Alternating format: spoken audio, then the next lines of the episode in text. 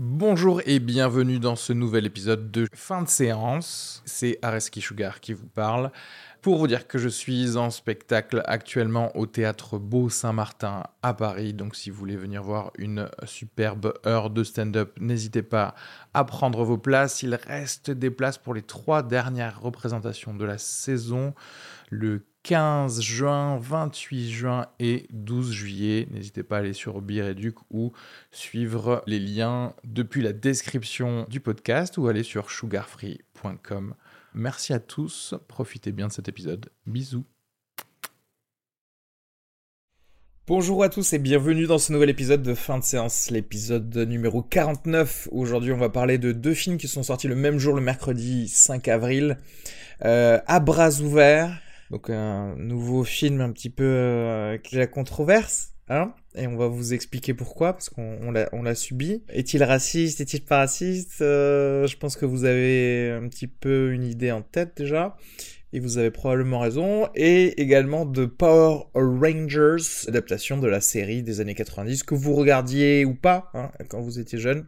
J'avoue que moi, même gosse, je regardais pas trop les trucs de monstres comme ça. Je trouvais ça trop débile. Mais là, ils en ont fait un film à la Michael Bay et vous allez voir ce qu'on en pense aussi. Il faut savoir qu'il y a une troisième partie également à ce podcast puisqu'on a fait une section spéciale spoiler pour le film Split. Euh, on n'avait pas eu l'occasion d'en parler. On en a rapidement parler les uns après les autres euh, euh, dans notre section euh, film en vrac puisqu'on l'a vu à des moments différents. Et là vous allez enfin pouvoir nous écouter en parler un petit peu plus longuement. Pour parler du film à bras ouverts et pas de Power Rangers, on a reçu l'humoriste Gabriel Frances qui on va en profiter pour faire un, un petit poil de promo sera au comptoir du rire le 26 avril, donc à 20h, mais aussi euh, au Festival d'Avignon euh, en off au Théâtre Notre-Dame du 7 au 30 juillet avec euh, deux autres humoristes, Ludovic Valls et Mathieu Olivier. J'en profite également pour faire ma propre promo puisque le, le 19 avril, je serai également pour ma part au comptoir du rire à Toulouse à 20h. Donc voilà, n'hésitez pas euh, à, venir, euh, à venir nous voir pour regarder un petit peu de stand-up. Merci à tous ceux qui aiment la page fin de séance et qui du coup nous écoutent semaine après semaine, sortie après sortie. N'oubliez pas de la partager, n'oubliez pas de vous abonner sur iTunes et de nous mettre 5 étoiles et un commentaire, ça compte vachement pour nous. Merci à, à tous et profitez bien de cet épisode. Voilà, bisous.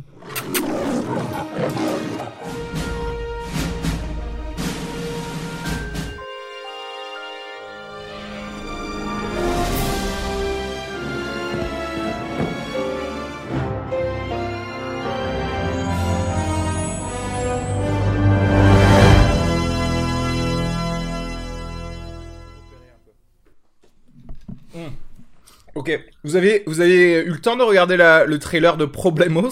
Ah oui, je viens juste de le regarder, c'est cadeau. C'est franchement, c'est enfin il donne du, de l'argent un peu à, à, Eric pour qu'il fasse euh, bah, un long métrage, mais comme Platane quoi. Il y a Monsieur Fraise dedans? Tu l'as vu? Monsieur Vous l'avez pas vu? Qui ne sais pas, c'est un humoriste. Ah ouais? Ah non, je connais pas. Ben voilà, bah, du coup personne ne le sait, mais. Euh, il y, y, avait Blanche, Blanche aussi. Il y a Blanche aussi. Ouais, en fait, il aime bien les humoristes. Euh... Eric Judor. Ouais, et du coup, euh, ces deux-là, il les aime particulièrement. Il les a fait jouer dans un film. Je trouve ça cool déjà. Voilà. Ouais, non, mais c'est pas, c'est pas mal effectivement d'avoir des des vrais humoristes. Hashtag euh, à bras ouverts, on en parlera. Ah, après, après j'arrive pas trop à voir l'esprit, mais si c'est l'esprit euh, platane, moi je vais, euh, je vais sévèrement militer pour que les gens aillent voir ce film, quoi. Hein. Parce que ça a l'air. ça a l'air hein, quand même. Hein. je sais pas trop sur quelle vague ça surfe en fait. Parce qu'au départ, tu vois, ça part sur, euh, il, se fait vanner un petit peu par des euh, par des meufs un peu euh, qui font du yoga. Vegan, ouais. Et mais c'est c'est marrant parce qu'on sait pas trop. Est-ce que ça va ça va verser sur une, un truc un peu mielleux, je sais pas. Enfin, je sais pas. J'ai le, le, trailer est un petit peu euh, porte à confusion, je trouve, sur ce que le produit. Ça, ça, ça, annonce pas du mielleux quand même là, parce que. Ouais, je pense que ça annonce. Non, ça annonce pas du mielleux, mais ce que je, ce que je veux dire, c'est que est-ce que ça va, est-ce que ça va me vendre du euh, l'esprit platane, quoi, tu vois? J'aimerais bien. Moi, j'aimerais bien. Non, et puis et puis faut voir parce que j'ai l'impression que même quand tu regardes les, les deux saisons de, de platane, il y a il y a une évolution parce que. Euh, euh son modèle, c'est clairement Quentin Dupieux, mais en plus, il commence à, il commence à trouver sa propre veine. ouais, ouais, ouais, ouais, carrément. en fait, nous, on a raté la dernière ouais, phrase. On a raté ta on phrase. A entendu, carrément, du coup, carrément. on a fait ouais, ouais, carrément. Ouais, Euh, c'est pas grave, je le réécouterai sur le podcast ce que tu viens de dire. Ouais. Et je ferai ah non, j'étais pas d'accord finalement. euh, il y avait d'autres news, je crois que Jean-Yves, tu nous as ouais. fait. Euh... Ah oui, mais c'était pour Alien Covenant. Alien Covenant, si ouais, je sais pas si vous avez vu le trailer du coup ou pas. Il y a le trailer 2, ouais, le trailer 2, ouais. Qui est Alors du coup, moi, je me suis pas lancé sur le dernier parce qu'apparemment le, le, tout dernier teaser spoil un peu sur des trucs du film. Apparemment, enfin, c'est des gros spoils de de personnages. Je sais pas si t'as vu le celui qui est sorti il y a quelques jours. Oui, je, ouais, je l'ai vu. Après, je t'avoue que, enfin, ça ne m'apprend rien de spécial en plus que ce que je savais, c'est-à-dire que des gens vont arriver sur une planète et des aliens vont les tuer, quoi. Après, il y a un truc, moi, qui me vend sacrément du rêve, c'est qu'il y a quand même Danny McBride qui conduit un vaisseau avec un chapeau de, en paille de Texan. Ça, ça me vend, euh, ça me vend Mais il aime bien, euh... Ouais. Ouais, mais euh, je, ouais, ça j'aime bien, tu vois, surtout de la part de Ridley Scott de pouvoir prendre des gars un peu, euh, je sais pas, contre à contre contre emploi, parce que c'est vrai que Danny McBride en général c'est que pour de que pour des comédies. Ouais. Mais euh, il avait pris aussi que dans Prometheus des, enfin c'était des stars quand même assez fortes pour juste faire les, les pilotes quoi. Idris Elba et Charlie Theron qui étaient là que pour euh, quoi euh, et, deux minutes à tout casser. Et puis surtout ce que j'avais pas compris dans le dans le Prometheus c'est qu'il avait pris euh, Guy Pearce pour jouer un type de 90 ans. Ah oui, c'est vrai, ouais, c'est vrai. Ouais. Pourquoi? Bah, je sais pas si genre dans sa tête il s'était dit parce que je vais faire un préquel où, où je vais avoir Guy Pearce jeune. Ouais, je sais pas. Je sais pas. Parce que, Et que c'est tombé à l'eau.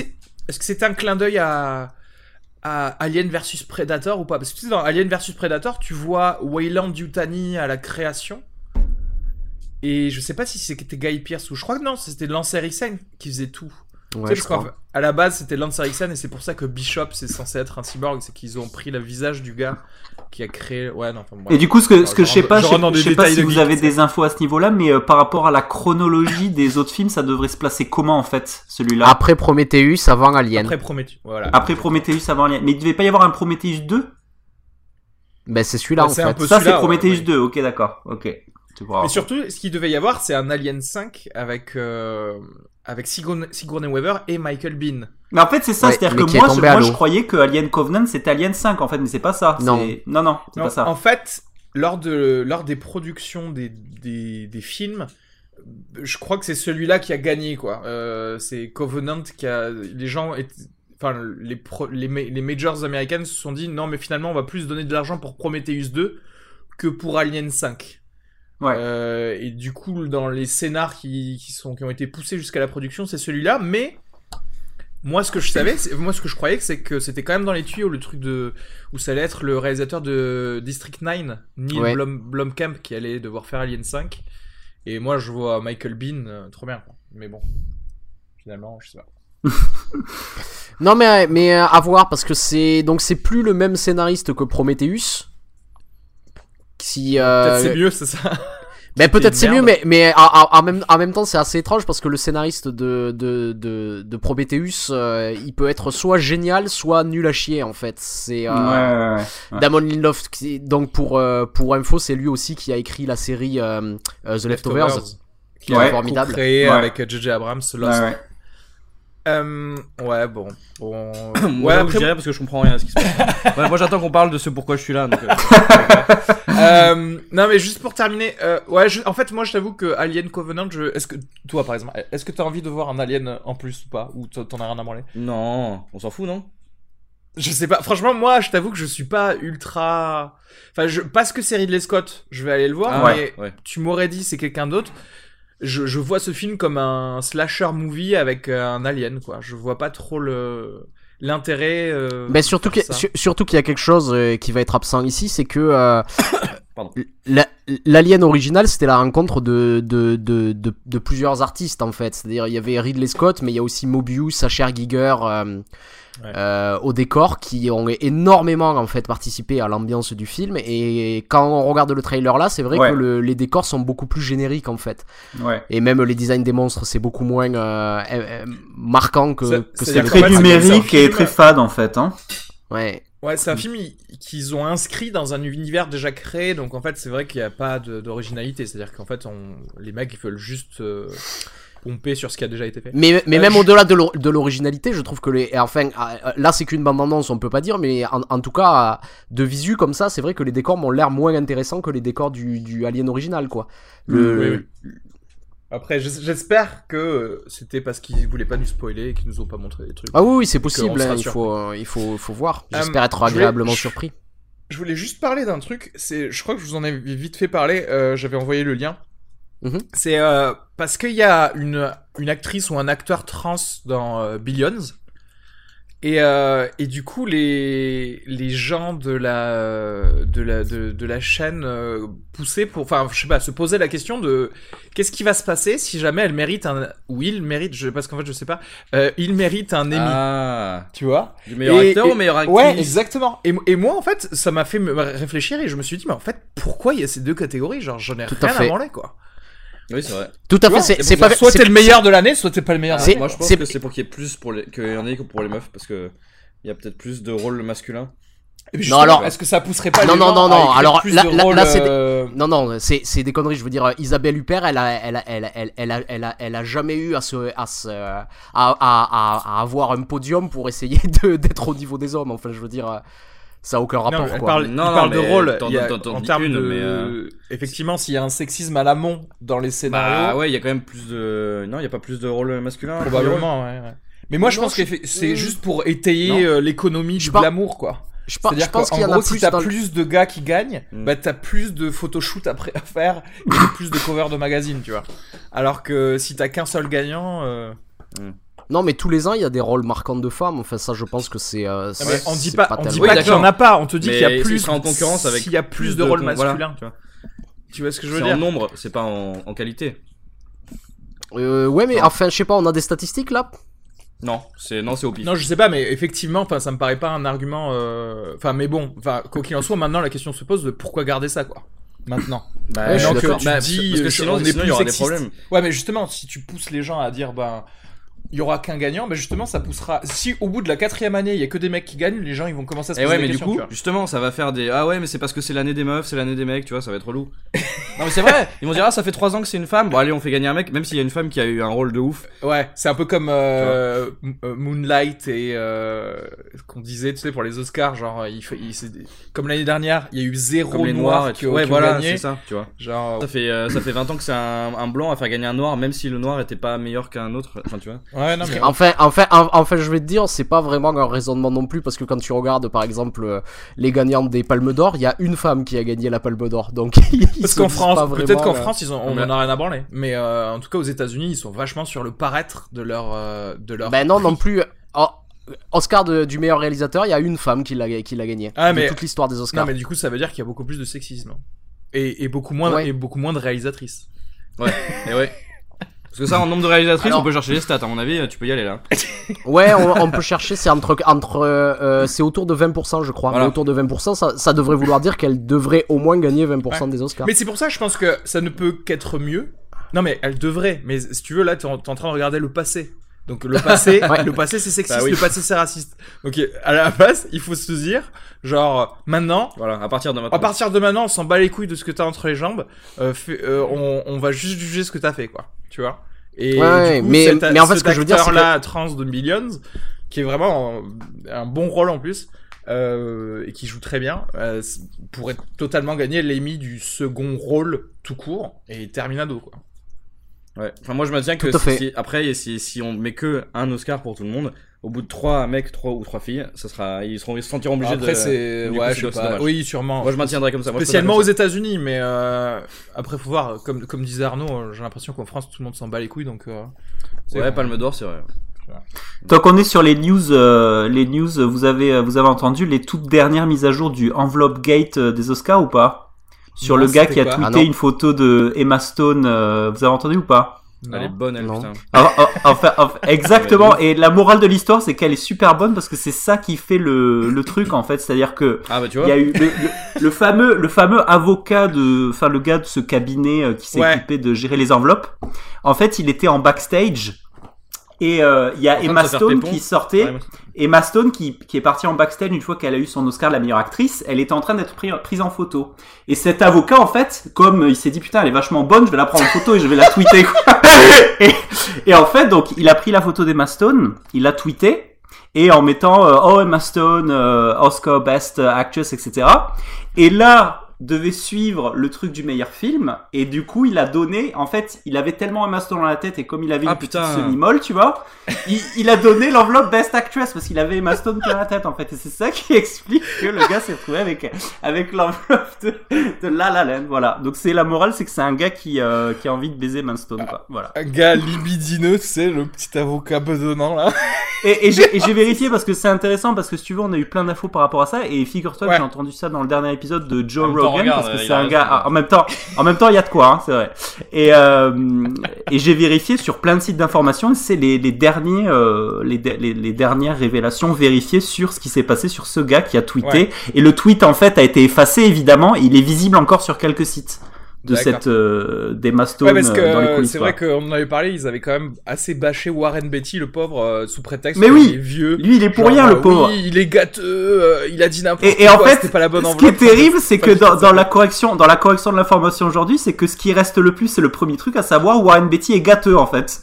Et donc du coup, personne va chercher à vérifier ce qui s'est vraiment passé. C'est horrible pour lui, le pauvre. ouais, voilà quoi, c'était marrant. Ils sont pas mal, hein. Les pauvres. Euh, bon, ben, on va pouvoir passer au film du jour. Ah. Euh, il va, il va être content, gars. Bon, ah, parce que je me faisais yesh là depuis. à bras ouverts. Euh, ah. Film de Philippe de Chauveron, sorti le 5 avril 2007 avec Christian Clavier, Harry Habitant, Elsa Zilberstein, entre autres. Sponsorisé par le 5 Reich. Euh, je, vais, je vais vous lire le synopsis d'Allociné. je vais le couper avant parce qu'il est ultra long. Euh, figure de la scène littéraire et médiatique française, Jean-Étienne Fougerolles est un intellectuel humaniste marié à une riche héritière déconnectée des réalités. Alors que Fougerolles fait la promotion dans un débat télévisé de son nouveau roman à bras ouverts, invitant les plus aisés à accueillir chez eux les personnes dans le besoin, son opposant le met au défi d'appliquer ce qu'il préconise dans son ouvrage. Petit clip. La France ne peut plus accueillir toute la misère du monde. La France que j'aime, c'est la France qui partage, qui accueille à bras ouverts. C'est d'ailleurs le titre de mon dernier livre. Arrêtez l'enfumage. Pourquoi vous ne donnez pas l'exemple? Prenez-en chez vous. Écoutez, c'est très simple. Si une famille de Rome est dans le besoin, elle est la bienvenue chez moi. Deux Allées des Roses, à Marne-la-Coquette.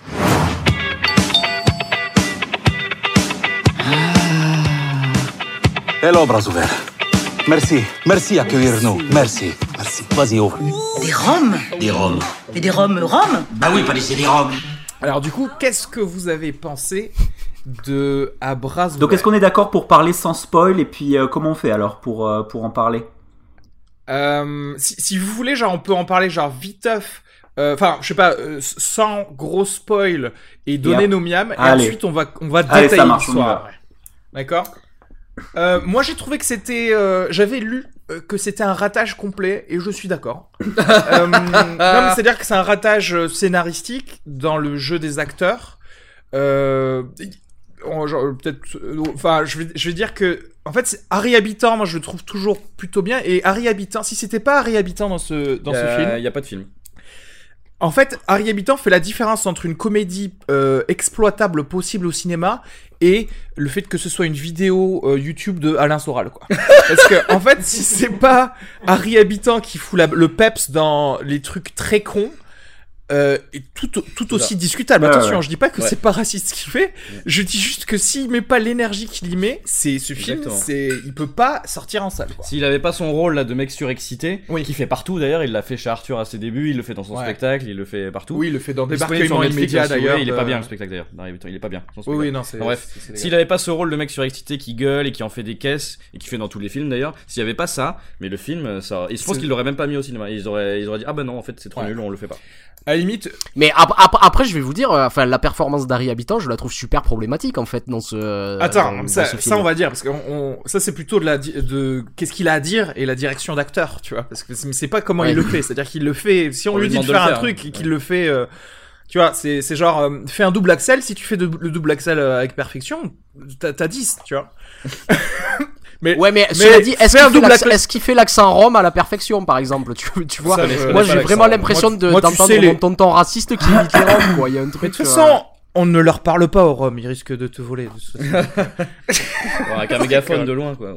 Non, mais attends, du coup, pour, pour revenir, j'ai beaucoup de problèmes avec Elsa Zieberstein, que d'habitude j'adore, mais là, ça se voyait que elle est, c'est une mauvaise improvisatrice.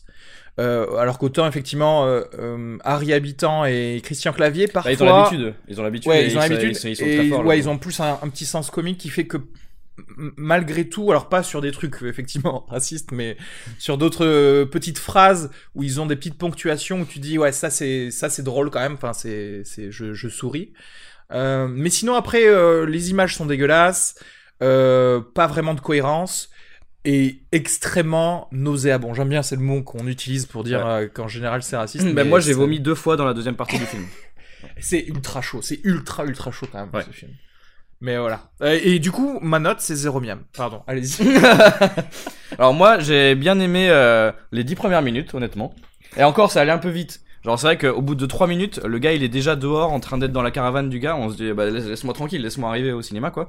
Et euh, donc ça va un peu vite, mais j'aimais bien le principe, tu vois, du gars qui va chez le Rome. Et j'aimais bien aussi le principe du, du politicien, enfin là c'est pas un politicien, c'est un écrivain, qui dit un truc et qui le fait, parce que c'est vrai que toutes les stars quand il y avait qui le fait sous la pression de la promotion. Voilà, parce que toutes les stars au moment où il y avait euh, des, immigrés, des immigrations, et ils disaient ouais, euh, faut accueillir des gens chez toi et tout, et ils le font pas, personne le fait. Donc je trouvais ça pas mal d'aller jusqu'au bout, le jusqu'au boutisme de l'idée, mhm. j'aimais bien. Par contre à partir du moment où ça commence, vraiment où les roms arrivent chez le gars là c'est bah j'ai j'ai voilà j'ai j'ai vomi quoi donc euh, pour moi c'est zéro hein. Non, parce que c'est, c'est, c'est tout est raciste en fait. Il y a aucun moment où ça décompresse. C'est-à-dire que les Roms font des trucs euh, hyper hardcore, euh, genre euh, manger des taupes, genre ah ouais si tu couches avec ma fille, je te pète les dents, je te tue, je tue ton fils, je tue ta famille. Et à aucun moment ils se disent non, je déconne, c'est vrai que c'est archaïque comme pratique, mais non. Allez, en fait on est, on, toi t'es un peu con parce que t'as des préjugés, moi je suis un peu con parce que j'ai des méthodes archaïques. Allez, on trouve un juste milieu. Non, non, non, non, il reste genre jusqu'au bout en mode on est des sauvages en fait. Et du coup, ah, c'est. Parce qu'en fait, c'est ça, toi, tu. Enfin, euh, toi, ça a commencé à te choquer à partir de quand ils sont arrivés chez eux. Mais moi, déjà, quand ils étaient sous le pont, euh, les, les Roms, c'est des scavengers post-apocalyptiques en mode rat qui partent dans des poubelles à chercher des écorces de. ouais, mais ça, enfin. Ça, ça gars va nous dire non mais ça c'est vrai. C'est comme ça qu'il bah non mais ça c'est l'image de la limite euh, ok c'est euh, c'est c'est pas tous les roms c'est pas machin mais c'est vrai qu'à Paris t'as l'image des roms qui font ouais cette famille. Je oui mais en même temps ils vont pas dire attention c'est pas tous les roms comme ça. Bah, et au bout d'un moment tu joues sur le cliché. Ok bah cliché d'accord. Mais jusque là moi ça, ça c'était pas très grave. Oui c'est à dire qu'en fait c'est l'hypothèse mais même c'est une hypothèse un peu bizarre quoi. Mais euh, bah et vous alors qu'est-ce que non, mais en, fait, je, je sais pas quoi dire parce que c'est vrai que c'est vrai que comme comme tu dis, le le, film est, est, incroyablement raciste. mais en fait, c'est vrai que même, bah, même si ça, c'est voilà zéro quoi. Du coup. Même si non, mais en fait, c'est ce que je voulais dire, c'est que même si tu enlèves le racisme. Ouais, et imagine le, le, film pareil sans ça, le film serait quand même Bienvenue chez très les mauvais. Ça, ils, auraient, mis autre chose à la place. Ils auraient mis autre chose à la place du racisme. Ils auraient peut-être mis des trucs euh, mieux, genre du sens, euh, des compromis, des machins. Tu vois?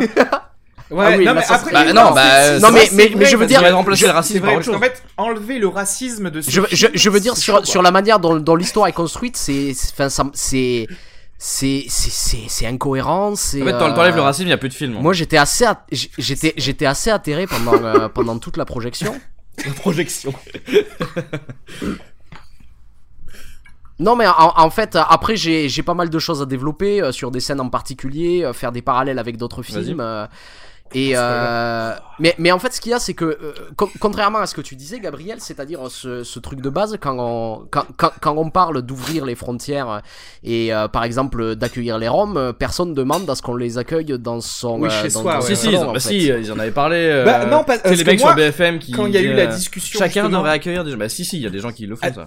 Oui, c'est Non, après, c'est vrai qu'il y a des gens, il y a des gens, des célébrités qui ont dit ça, genre textuellement, genre chez soi. Voilà. Après, après euh, moi, effectivement, ce que je reprochais, c'est que genre Christian, le personnage de Christian Clavier, en fait, dans la discussion qu'il a eue avec son opposant FN à la télévision dans ce film, pourquoi il lui dit pas non mais c'est pas à chacun de le faire, pourquoi l'État ne le fait pas, tu vois? Bah parce qu'il n'y a pas de film sinon. Je suis d'accord, mais mais mais, bah, exactement, mais à ce moment-là, je pense je pense que tu peux trouver un, un truc. le gars qui pourrait par exemple dire ça, mais s'enflammer à tel point qu'il dit non moi je, même moi j'en recevrai tu vois mm. et quand même arriver au film et euh, mais, au moins pas, nous laisser une fausse cohérence, enfin une incohérence comme ça. C'est vrai que le débat c'est quand même le, le cœur. Mais oui, mais, mais, mais, mais parce que même même dans le dans le personnage de, de Christian Clavier, euh, je peux peut-être en parler même maintenant. Je vais je vais je vais pas tellement spoiler parce qu'on a raconté le début déjà. En fait, je trouve qu'il y a il y a quelque chose euh, d'assez étrange, c'est-à-dire que euh, c'est euh, l'histoire d'un type euh, qui raconte qu'il faut accueillir des immigrés. Il se trouve qu'il devient contraint et forcé de le faire et euh, qui finalement va trouver ça euh, pas si mal. Je veux dire, il y a, a, jamais d'opposition par rapport à son caractère à lui. C'est-à-dire que à la fois il subit parce que c'est pas lui qui a choisi d'accueillir ces gens et donc il, il, a un rapport assez étrange avec ça. Et à la fois c'est pas quelqu'un qui va changer d'avis sur ce qui se passe. Tu vois ce que je veux dire? Mmh. Ouais. On a, on, a, on, a, un personnage comme ça, du coup, un peu, un peu mou, en fait, euh, qui, euh, qui, qui, qui aide pas beaucoup en fait à, à, à, appréhender le, à appréhender le film quoi. c'est ça crée une longueur. ça crée une longueur de ouf parce que c'est vrai qu'il y a aucune évolution euh, ouais. dans le dans le truc quoi. Ouais. donc au bout d'un moment au bout, au bout d'une heure non euh, tu, aucune tu te dis putain le mec il a toujours pas changé. Enfin c'est juste des événements successifs c'est une succession de gags. Voilà. c'est ça une succession voilà, de gags ouais. Et tu te dis putain il y a pas de twist en fait. Et le twist et bon on va pas le dire on va pas le dire mais le twist de fin est quand même le, le pire enfin c'est la, la pire fin de l'histoire des fins quoi. Ouais. Vraiment. Mais franchement ouais. Euh, pas, pas, pas loin, ouais. ouais. Jean-Yves Bon, mais moi je suis pas trop d'accord avec vous. Moi j'ai adoré le film. Hein. Et, euh, et moi je, je, après bon moi je comprends pas tout parce que je moi je suis quelqu'un de lambda hein, donc euh, donc euh, donc voilà je je trouve pas forcément le film raciste. Après euh, faudra peut-être m'expliquer je sais pas euh, euh, d'ailleurs euh, voilà moi je viens d'arriver à Paris le, hein, le donc, beau du fils. coup, il y a souvent des gens du voyage dans les métros euh, donc attention hein, je leur donne de l'argent il y a pas de et euh, et j'adore Harry Habitant. Donc voilà donc j'ai adoré ce film et je lui mets 4 miams quoi. Tu sais que si on voit pas ta tête, on, on, a, on aura du mal à voir. euh... non mais, mais, moi je vois le beau en fait. Moi en fait je pars du il, principe il, que la fin de séance c'est pour les gens intelligents et, et, il faudra savoir, pour savoir si je suis sérieux ou pas, il faudra écouter la partie spoiler ou revenir euh, après avoir vu le film. Enfin ouais, de toute façon je pense qu'on... Bon on peut stopper là euh, et partir directement, on va détailler du coup l'histoire ah, du film. Euh, et pour, et pour répondre écouter, à Arnaud, je suis, je suis un cette... bon citoyen. Je suis un bon citoyen, donc euh, j'ai le droit d'aller. Je paie mes impôts. J'ai le droit. Je suis un bon citoyen. voilà. Et euh, et mais en fait, vous pouvez écouter cette euh, cette euh, partie sans avoir vu le film parce que déjà, on vous déconseille d'aller voir le film, clairement. Ah oui. Ben en fait, moi je sais pas. Moi je crois que je conseille d'aller voir le film en fait. Je, je sais pas comment t'expliquer, mais ça, je. Ah, moi, je, moi, je suis content de l'avoir vu pour. Il faut, oui, pour en parler. Pour, il faut, c'est quand même un spectacle très divertissant.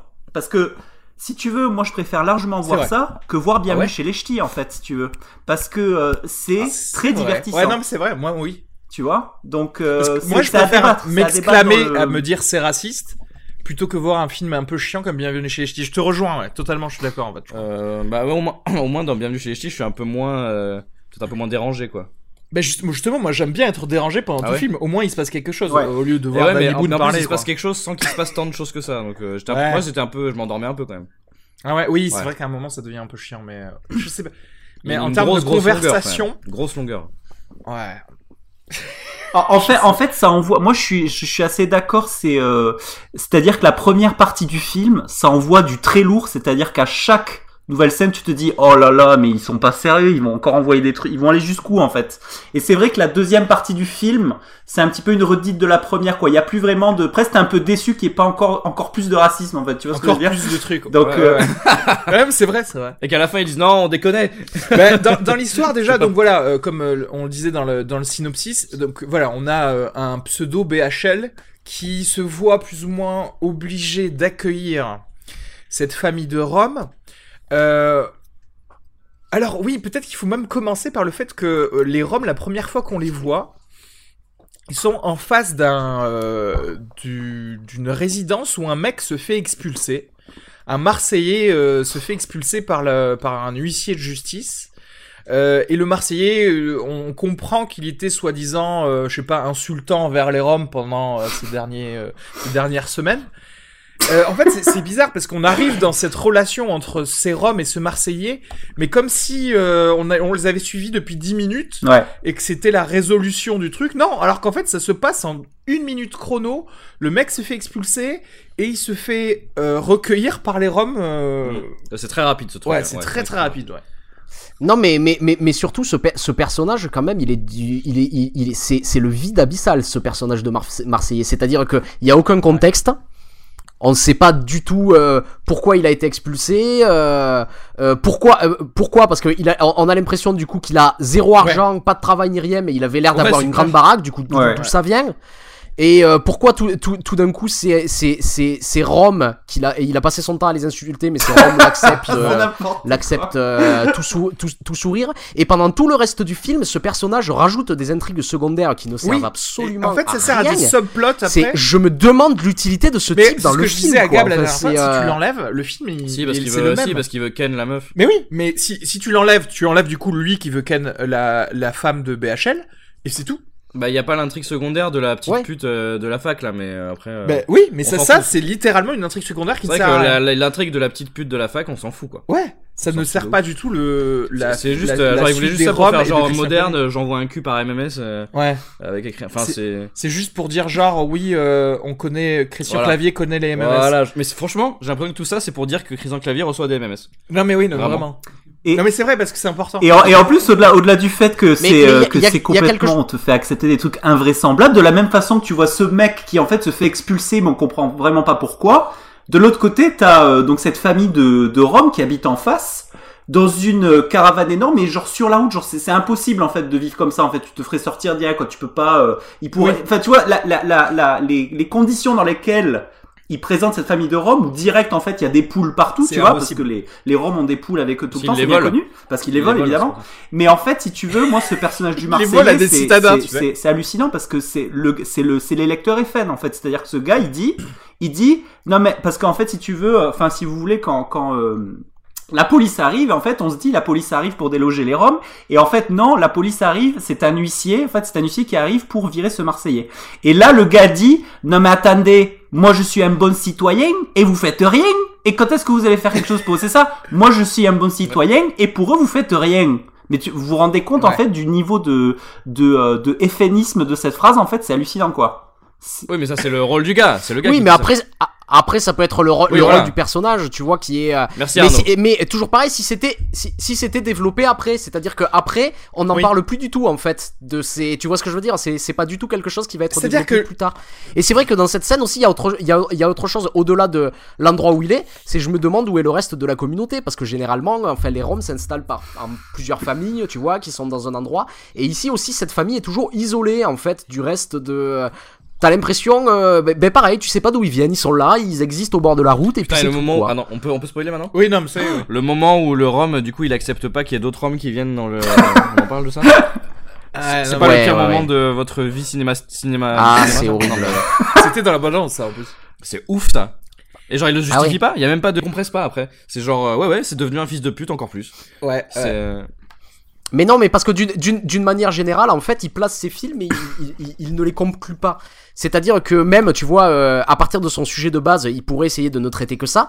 Mais j'ai l'impression que, euh, en fait, il part dans des digressions avec ce Marseillais, euh, avec cette fille à la fac, avec euh, euh, et même quand tu arrives vers la fin, il y a des y a des y a des nouveaux éléments qui arrivent. Par exemple, euh, à un moment, alors que ce, cet intellectuel est encensé, euh, on révèle qu'en fait euh, ce Marseillais qui se fait ensuite passer pour un, un Rome n'est pas un Rome et du coup euh, il subit l'opprobre de toute de toute sa profession Ouais. et Oui. en fait on en reste là on voit Y a- y a on voit pas- pas, non plus tu vois euh, en où fait, ça, ça. Ouais. Il y a aucune conséquence quoi. C'est euh, et tout le et tout le film est, est, est, est- est un peu comme ça. Et même je vais te dire je, je vais aller plus loin. C'est-à-dire que euh, j'ai l'impression que de bonne foi si t'interrogeais euh, de Chevron sur son euh, sur son film il te dirait euh, ah mais non non non pas du tout. Euh, c'est pas du tout raciste. Moi j'essayais Ah, non, non, justement oui. euh, de tendre la main Non mais j'ai lu bras une citation de lui, le mec dit non mais franchement ça me fait même du mal qu'on puisse dire que ce film est raciste. Bah oui. parce que c'est quoi? Parce que ma femme est étrangère. Non ouais, mec, ouais, je te jure. Femme noire, femme noire. Genre, je ne peux pas être raciste. J'ai un Genre, genre bon tu sais, ami c'est ta, ta carte sortie de prison, c'est ta carte sortie J'ai un de prison à vie, tu sais, c'est genre tu te maries avec euh, avec euh, une noire et du coup tu peux faire ce que tu veux en fait. C'est ouais, Voilà. c'est Ouais. open, c'est open Reich, Moi, une fois, j'ai baisé une chinoise, donc, chose euh, d'intéressant avec ça. Alors, je... je sais pas si vous aviez vu euh, si vous aviez vu l'année dernière ce, ce, ce, ce super documentaire qui s'appelle Swagger de Absolument Olivier pas. Ok, c'était un documentaire en fait sur un, euh, un lycée euh, un lycée de banlieue. et euh, où en fait il avait il était allé interroger les jeunes il était resté un an et il les interrogeait sur leur vie sur et c'était un documentaire assez passionnant sur eux. Très drôle très bien foutu. Et à un moment donné en fait il- et donc ils sont tous soit noirs soit arabes soit et à un moment donné il les interroge en fait sur les roms et là, tu te rends compte que euh, ils sont racistes envers les Roms au, au dernier degré, quoi. Ils sont là, ouais, en fait, c'est pas des gens comme nous. Je sais pas s'il faudrait. euh, et c'est Ah intéressant euh, de, enfin, oui, de voir enfin, ça, c'est-à-dire que. que tu- euh, Peut-être que que, c'est- tu l'as appris là, mais moi, enfin, moi, en tant que personne euh, qui vient d'Afrique, moi, je le sais, les Africains sont, sont encore plus racistes. Ah, mais les Africains, hein. ils sont Euh, racistes. c'est, c'est, euh, franchement. Mais le truc, c'est que. Ouais, non, mais ce que, ce que, ce que je veux dire, c'est le, c'est le bas, le, c'est, c'est, c'est le, en, en termes de racisme, Ah les, Roms en France, c'est vraiment le c'est une cible très facile et c'est pour ça que le film passe bien quoi. C'est parce que c'est une cible facile, c'est gratuit Je suis d'accord. Et, mais, et, c'est- et d'ailleurs, tu changes le fait que ce soit une famille de Roms par n'importe quelle autre ethnie. Ce film ne peut pas être fait. Ouais, mais des noirs. Mais, mais, des noirs. des- mais une famille de noirs Mais qui des genre noirs, euh, les gars, ils euh, sont en prison là. Le ouais, non, mais là, c'est pas possible. Ce n'est pas possible de regarder ça. C'est-à-dire Ah qu'en ouais. fait, euh, moi je me dis, imagine, on va faire, c'est c'est, euh, BHL est un Américain Mhm. et les Roms sont des Français. Moi, en tant que Français, je vois ça, je me dis, mais, mais où va le monde qui, qui est, euh, même si tu, tu adaptes les stéréotypes, tu dis, mais mec, mais. Euh, façon, on euh, s'installe chez les gens avec des baguettes. Ouais, genre je sais pas, ouais, genre n'importe quoi, genre tu sais, les, ils se lavent pas, ils mettent du parfum, que tu vois, C'est ça, de français, c'est ça. tu sais. Et là tu fais, mais arrête, les gars, c'est fini, on n'est plus en. Et, d'ailleurs sur le 1820. différent son de cloche de, euh, du réalisateur, parce que moi j'ai lu une interview aussi où effectivement il dit non mais ma femme est noire donc ça compte pas. Il dit aussi quand il dit mais vous n'avez vous pas peur de choquer la, la communauté des gens du voyage. Il dit ah mais non mais parce que j'ai une pote qui est roumaine qui m'a conseillé, elle dit que c'est ok. Mais dans le- mais dans le même cas. Ouais, en plus, donc tu vois, il y a aussi un amalgame en plus, tu sais, voilà. Donc Ouais. le gars fait des amalgames.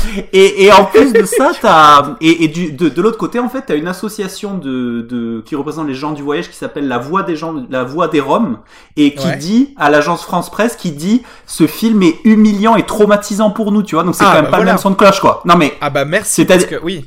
les, les associations, si une association a vu ce film, elle dit que ce film est traumatisant. Faut, faut le dire, quoi. Faut arrêter, quoi. Ça c'est trop bien, quoi. Mais parce que. Mais oui. euh, Mais personne le dit. Enfin, personne le dit. Voilà, c'est tout. C'est comme ça. Et je, enfin, je pense, je, je, pas- je pense pas que ça, ça fonctionne, hein, ce film, clairement. hein. parce que je pense que là, il, à, à juste titre, il prend de- des, des tirs de tout le monde. Euh, sauf, sauf du Figaro.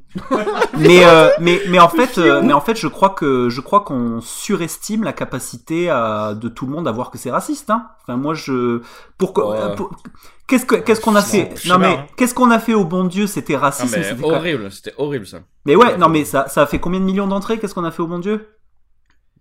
Ben voilà 8 8 millions. alors est-ce Ouais, que- mais c'est- est-ce qu'on Ouais, mais c'est des gens, c'est des vieux. ça, genre, mon, mon grand-père, il était là, ça c'est bien, hein, parce que le chinois, il est gentil, hein, machin, mais c'est des Mais vieux voilà, qui mais c'est ça, raciste aussi, des-. Mais, Bah oui. ouais, mais je peux trouver des espèces d'arguments de défense de qu'est-ce qu'on a fait en bon Dieu si je suis ultra faux cul.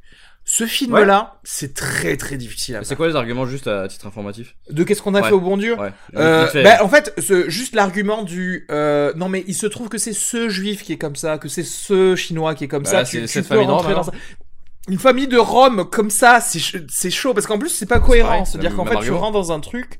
En, en- Euh, en fait, ce qui, ou- ce qu'il y a, c'est que qu'est-ce qu'on a fait au bon Dieu, c'est surtout que ça ne, ça ne capitalise que sur des très gros stéréotypes qui est associé à chaque. à ouais, non, mais en fait, il, il, il, il, faut dire, c'est- cette famille de rôle, mais notamment cette performance de Harry Habitant, en fait, ça rappelle les minstrel, les minstrel show, quoi. C'est quoi Vraiment. Bah, c'était, euh, c'était aux Ah oui, États-Unis, euh, au à la fin du 19e, au début du 20e oui. siècle. Les mais blancs. attendez, est-ce qu'on en parle de, Ah Ravi Ravi, le, ma- le majordome de Christian Clavier et euh, Oh. Elsa blanc. c'est un mec qui est blanc. Ils lui ont mis du cirage marron sur lui. C'est le Mais- mec le plus blanc du monde. Non, On a regardé horrible, sa, ses photos sur, euh, de, de, de l'acteur, quoi. Ouais. Il est pâle. Il est vraiment j'ai pâle. hein. J'ai re- j'ai regardé aussi parce que la question aussi, ouais. Parce que ça me paraissait.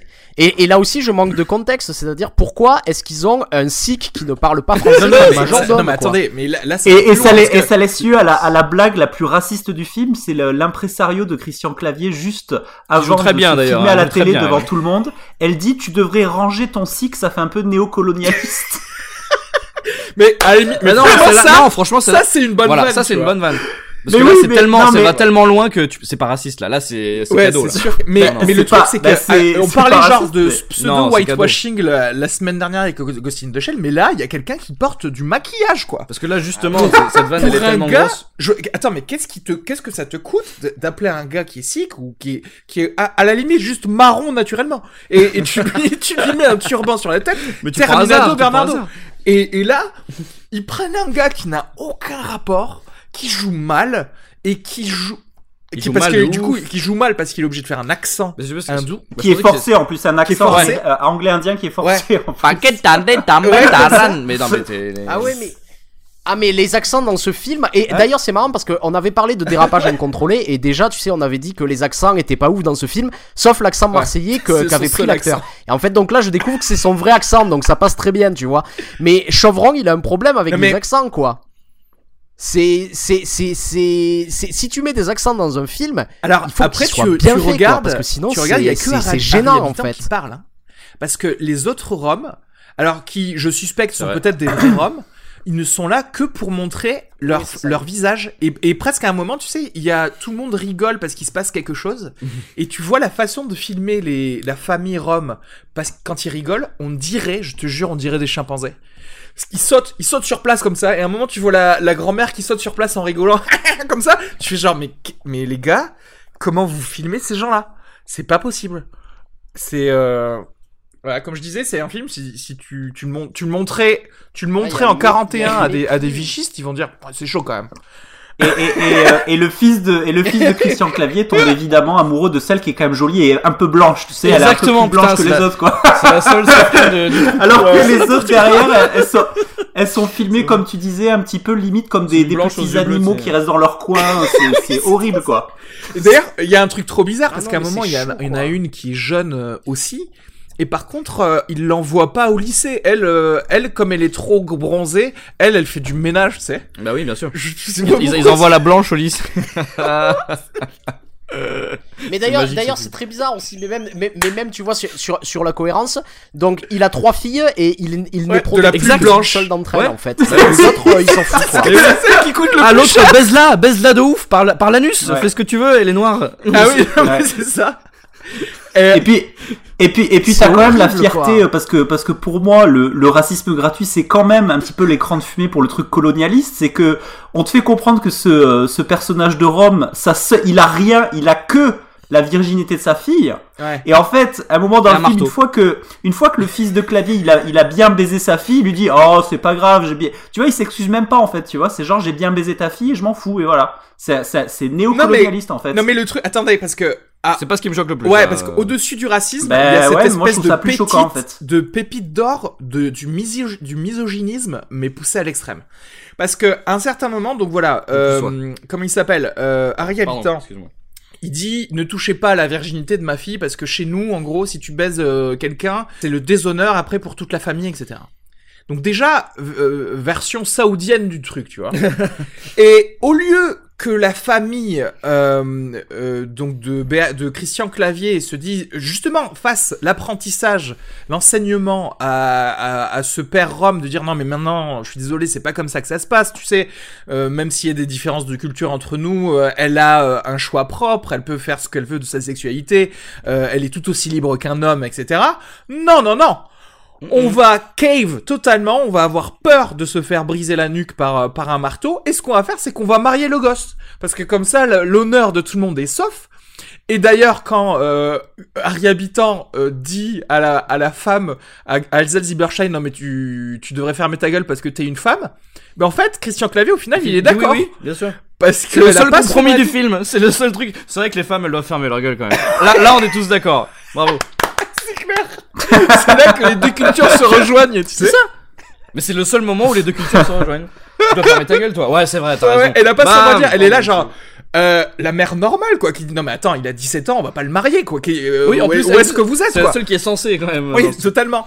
Et, et les gars, non. Mais, mais d'ailleurs, c'est, c'est là qu'il peut y avoir des, des, des divergences sur ma, ma capacité à apprécier le film. C'est-à-dire que moi, je suis très client après des, ce que tu disais, des, des sursauts un peu de bouffonnerie de habitants, parce que du coup, il va mettre une grosse claque ah, à ah, quand il donne le coup de personne, c'est trop marrant, quoi, tu vois. Parce que c'est over the top, tu vois, c'était gratuit. mais c'est gratuit, voilà. C'est c'est comme quand il y a quand il va chier, qu'il y a des grosses basses, quand il a une grosse merde, et voilà. voilà. Ça, non, ça c'est nul. Ça c'était nul. ça c'est nul. Et, et, et, et, et, aussi, donc, je voulais revenir un peu à ce personnage de Marseillais parce qu'il y, y, a un truc euh, euh qui marche pas du tout. Qui, qui marche pas du tout dans le film, c'est que euh, euh, le personnage est censé nous faire rire parce qu'il essaie de prendre l'accent rome et ah que il le fait mal. Mais ce qu'il y a, c'est qu'il le fait pas plus mal ouais, qu'Harry Habitant, en fait. Et du, et, et, et du coup, en fait, je vois pas où est le décalage, tu vois, dans le personnage. C'est très euh... totalement euh, dans cette famille, quoi. Euh... Oui, c'est ça, il fait pas. Euh, il est comme les autres, quoi. Et d'ailleurs, même, il y a un autre gag qui tombe à place, et à un moment donné, il, il explique qu'il se déguise en péruvien pour faire la manche parce que euh, les Péruviens sont mieux vus que les Roms. Et donc tu vois ces gens en train de faire les clichés des Péruviens et c'est censé être drôle parce que t'es censé voir que c'est pas des vrais Péruviens. Mais j'ai envie de dire, j'ai l'impression de voir la même chose tout le mm. temps quand ils jouent les Roms. Tu vois ce que je veux dire? J'ai l'impression que c'est la même mascarade, donc il y a pas là non plus, il y a bah, pas de décalage par rapport au reste du film, quoi. C'est très. Euh, et euh... attends, je sais plus, je crois qu'on avait relevé deux trois incohérences, euh... des trucs bizarres. Ah oui, ah oui. Et comment ça se fait? Deux trois. Comment ça se fait aussi que le seul méchant du film, qui est donc une espèce de euh, de, de mec FN, c'est Florin Philippot, ouais. le seul gars mauvais du film, il est il est gay, ouais. Ouais. Comme, comme par hasard, tu sais. Bah, c'est pour dire, c'est pour dire, on a tellement pas peur euh, d'être discriminant envers les gays que tu vois, il est méchant. Eh ben, il est gay quand même. tu vois, genre. Et c'est euh, aussi à certains moments, on sait pas qui c'est parce que euh, il le présente pas comme quelqu'un de politique mais il le présente comme quel, comme un autre penseur, mais de droite. Donc, tu euh, avais dit Eric Zemmour un peu, tu vois. En jeune, quoi. Mais comme il est jeune et tu sais pas exactement. Il est pas identifié à quelqu'un. Ouais, mais en fait, alors déjà, par exemple, on a BHL d'un côté et on sait l'autre on sait pas. Ouais. Et d'ailleurs déjà le production design du euh, de l'émission, de la fausse émission, elle est nulle à chier. C'est-à-dire que oh, fais, nous un bandeau, fais-nous un générique, comme si c'était une vraie émission. Non, non, les mecs, ils ont mis, comme si c'était un sketch de euh, SNL. Tu sais, ils ont mis quatre mots derrière en disant... C'était le palmacho, le euh, Ouais, voilà, c'est ça, le palmacho, ouais, exactement. Ils ont mis quatre mots derrière pour dire... Même le JT France 3, il est, il est mieux set designé, tu sais, franchement, euh, tu regardes France 3. Et donc, à un certain moment, tu te ah, ils sont pas foulés, Tu te hein. dis, c'est la pierre angulaire de ton, de ton film. C'est là que ça commence. Parce que c'est là que ça commence et, que et, et tu ne fous pas 4 heures de réflexion à me faire croire que c'est une vraie émission qui est regardée par des gens. Euh, et, et, du coup, là non plus, ils ont pas foutu une heure de pensée, de réflexion aux méchants. Euh, qu'il est obligé de débattre euh, en live. Mais limite mettre un vrai truc BFM quoi. Demander à BFM de le faire chez eux. Mais je vois pas, je vois pas hein. pourquoi pas. Ouais. Et je, je, voulais parler aussi de quelque chose, c'est-à-dire au niveau du, du, parce que je pense que c'est aussi euh, le gros problème du film, c'est que c'est un film qui traite euh, qui traite pas son sujet, qui passe complètement à côté. Et euh, je pense qu'il y avait des choses intéressantes avec à faire avec ce sujet, de parler de la de la nature de la charité. Et ça m'a fait ça m'a fait énormément penser à un autre film qui a un pitch similaire, mais qui pour le coup est réussi, c'est Viridiana de Louise Buñuel. Et euh, donc pour resituer, Viridiana, c'est l'histoire d'une d'une femme qui euh, hérite d'une grosse fortune et en fait qui décide d'utiliser cette fortune pour euh, accueillir euh, tous les clochards de de sa région. Et grosso modo, durant le film, elle les accueille chez elle et en fait ça ça ça dégénère de plus en plus. Mais il y a quelque chose d'assez intéressant, c'est qu'à un moment donné, notamment euh, quand elle les accueille chez elle, elle essaie de faire en sorte qu'ils se conforment en fait aux, règles de courtoisie des familles bourgeoises. Et il, il, elle leur dit euh, à plusieurs moments euh, en mangeant, c'est si vous venez ici, il faut que vous acceptiez ces règles.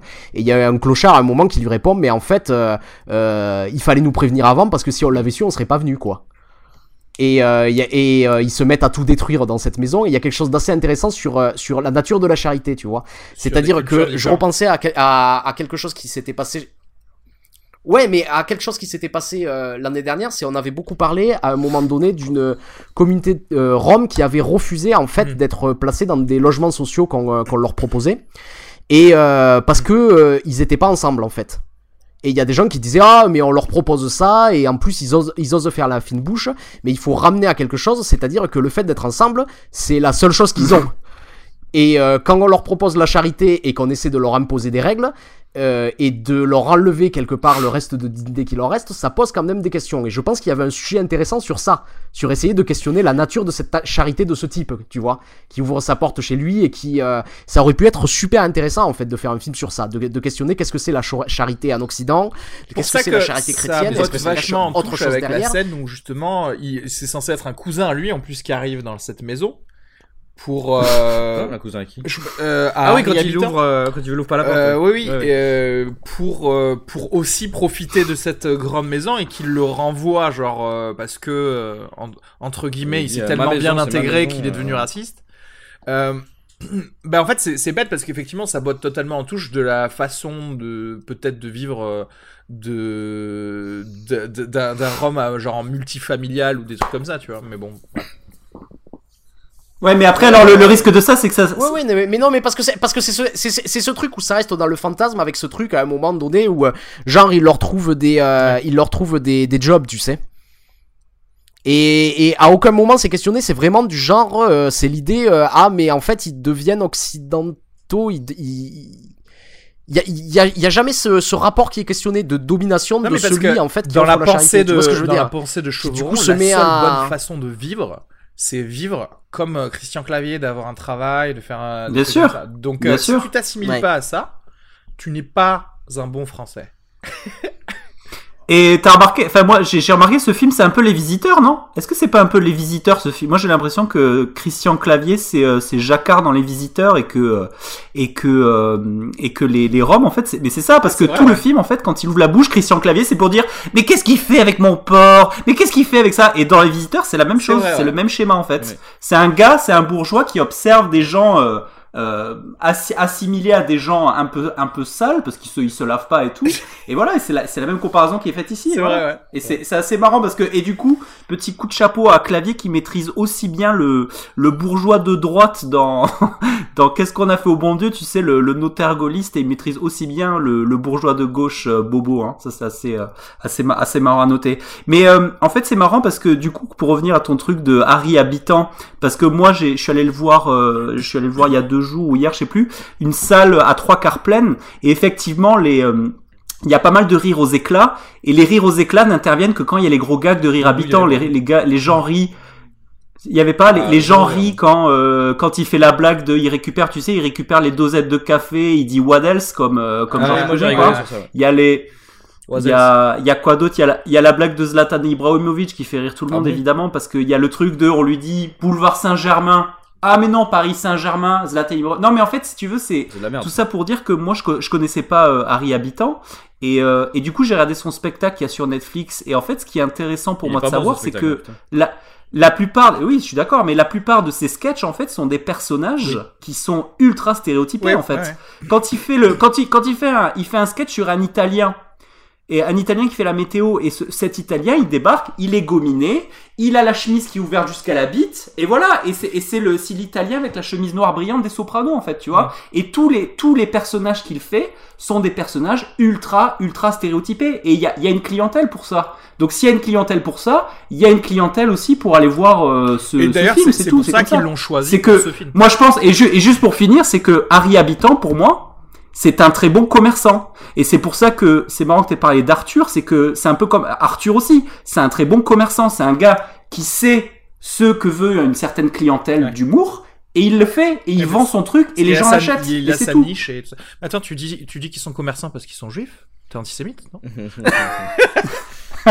Mais alors, et alors du coup, et ça c'est encore, c'est encore marrant parce que du coup, moi je savais pas que euh, que Harry Habitant était euh, et faisait partie de la communauté juive euh, marocaine. Je sais pas, je sais pas. Tu savais ça ou pas et, et, que voilà et que et que en fait souvent il fait des références à ça dans son spectacle et c'est et c'est encore une fois sa euh, carte sortie de prison en fait tu vois c'est genre euh, ah mais attends je suis juif marocain donc du coup je peux faire je peux faire ce que je veux tu vois Et euh, ça, c'est c'est un peu après, bizarre, bon, quoi. Son spectacle, c'est autre chose, et ce film, ce jeu. Mais en fait, genre, moi, par exemple, si je fais une comédie, moi, je, je- j'aimerais bien avoir comme acteur Harry Habitant. Ouais. Euh, parce qu'en fait, dans Débarquement immédiat, moi, euh, ce mec, euh, il, il fout de, il, non mais voilà, il fout de l'énergie dans le, dans le truc. Et c'est pareil, il genre. sait bien ouais, il est bon voilà, acteur, mais il est bon acteur, bien sûr. euh, Si tu lui donnes pas, bien sûr, des trucs racistes à faire et à dire, et si ton scénar, il est pas raciste. Mais, mais effectivement, si tu laisses faire, euh, et si tu laisses dégénérer le truc euh, tout seul et que tu, tu laisses Chauveron euh, euh, manger une blanquette de veau avec Christian Clavier et Harry Habitant, bah ça va sortir un scénar comme ça, quoi. Et, et, et- Bien ouais, sûr. voilà. Bon, tout ça, tout ça pour dire euh, zéro miam, quoi. Ouais, voilà.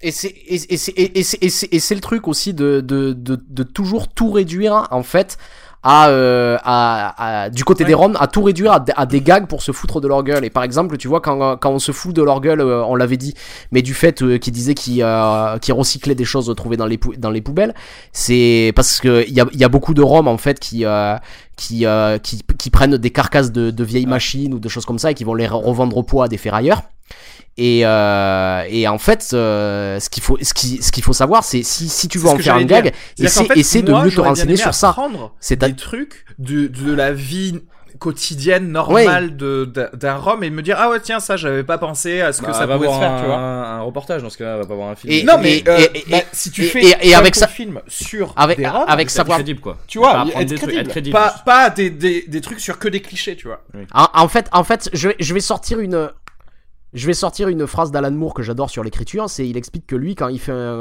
un- quand, euh, quand il traite d'un sujet, il va toujours se renseigner en fait, comme s'il faisait une thèse dessus. Et il va tout lire sur le sujet et il va se Non, renseigner, euh, il va apprendre, et il va euh, grandir en tant qu'écrivain avant de pouvoir écrire. Et il explique que euh, si ce n'est pas ce que tu fais, you're not writing, you're typing. Tu n'écris pas, tu ne fais que taper.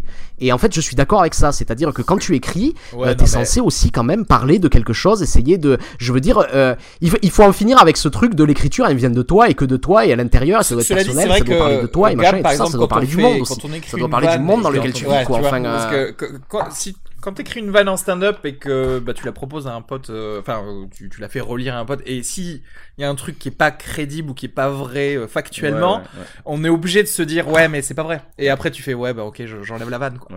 Et, et du coup tu vois ne serait-ce que même faire ça pour un, un truc, les gars ils l'ont pas fait pour un film donc c'est vrai que c'est un peu.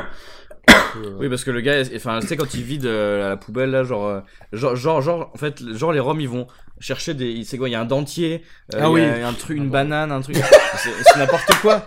Genre, genre, ils ont, et, et en, en tout- en toute une journée de scavenging, comme tu dis, genre, ils ont ramené un dentier, juste pour faire le gag de gna gna gna gna, c'est c'est n'importe quoi. Ils vont chercher Ouais. du fer, des trucs qui se revendent. Oui, euh, oui, oui. Tu vois, non, des- non, du, du, Des iPhones. euh, non, du cuivre, des trucs comme ça. Le Ouais, cuivre, ça. ils, ils essayent mais- de revendre le cuivre. Ouais. Mais voilà, le- les gars, ils ramènent pas des dentiers, quoi. Tu vois, Ah, c'est mais c'est Oui, oui, bizarre. oui. Ouais, non mais non mais c'est pour ça bon voilà. Non. C'est euh, tu sais d'habitude genre euh, on, en parlait la dernière fois c'est tu dis redoublement demandé, tu sais zéro zéro redoublement demandé. Mais là c'est expulsion de l'école, mais c'est les- mais les- de rester. Les, les clichés, les clichés, ils sont, C'est- les clichés. on ils sont appelle la police, là, hein. Parce que c'est c'est encore une fois, je reviens à mon truc de bon commerçant avec des gens qui vendent un, un bon produit à, C'est- et qui s'adaptent ouais. à des gens, je dirais lambda. C'est que chaque fois que t'es du côté des bourgeois, Bourgeois bobo. ben, ouais. le gars, il est bourgeois, ben, il mange du homard au resto parce que c'est bien connu. Les, les riches, ils, ils mangent toujours du homard dès qu'ils vont au resto, quoi. Ils boivent du pétrus, tu sais. C'est il y a plein de moments, C'est ah, tu mets pas ta riches, c'est- chemise. Dior aujourd'hui parce que t'as de l'argent. Et c'est-à-dire qu'en fait, on te fait des appels avec des, euh, des références à l'argent, mais c'est grossier. Ouais, mais c'est pas fait. grave parce que De ce, ce moquer en fait, euh, on s'en bat les couilles. Ouais, euh, je, Ouais, suis, je suis d'accord avec vous. Non, mais, c'est vrai que le- en fait, regarde le spectre de gens qui, euh, dont on se moque. C'est-à-dire qu'on va se moquer du bobo qui, quand même, je suis désolé de le dire, au final, il reçoit un Non. rhum chez lui. hein. Donc, euh, il fait quelque chose de mieux que toi, de, de- de base, tu vois. Par contre, ce, ce dont on se moque pas, c'est le mec qui va aller regarder ce film et qui va aimer ce film, c'est-à-dire le mec qui lit le Figaro. Parce que le bon mec, genre, tu sais, de droite, sûr, le tranquille, et qui fait genre, oh, c'est vrai que les bobos là, Ouais. ces gauchos euh, qui, qui disent des bons trucs, mais qui font rien, ils sont trop comme euh, Christian Clavier dans ce film. Et derrière, t'as le gars du FN pour dire genre, ah bah je suis pas quand même aussi horrible que ce mec du FN. Non, non, moi je suis bien, Moi, je suis tranquillement, pas pédé déjà. à regarder ce film. Oui, voilà, je suis pas pédé. ouais. Non, mais c'est pour ça, c'est pour ça qu'on s'en bat pas les couilles. On s'en- on s'en bat pas les couilles parce que que justement, la seule personne de qui on se fout de la gueule de, dans ce film, c'est le gars sur qui on a misé pour aller voir ce film, le spectateur. On se fout de sa gueule en fait.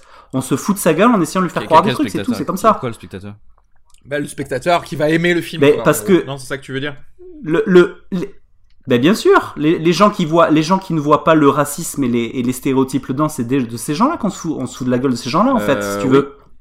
Enfin, d'accord. Enfin, c'est pas. Enfin, on se fout de la toi, gueule. Toi, tu, toi, tu le sais. Toi, toi, tu. les gars pensent comme ça. Est-ce que t'as besoin Est-ce que toi, est-ce que toi, Gabriel, t'as besoin pour que t'expires un personnage Est-ce que est-ce que t'as besoin de savoir qu'un riche, pour qu'il est riche, est-ce que t'as besoin qu'on lui mette non, du homard à comme côté tu disais, fait c'est Est-ce que t'as pas déjà compris ça Mais pourquoi, pourquoi tu fais ça alors Pourquoi, pourquoi t'es obligé en fait de crier que tu bois du pétrus Ouais. et que t'as des chemises Dior en fait Ouais, pourquoi c'est obligé Parce que le dire, public de ce en film fait, euh, va, va, va, a besoin con. de ça. Mais le public de ce film Ouais. est con.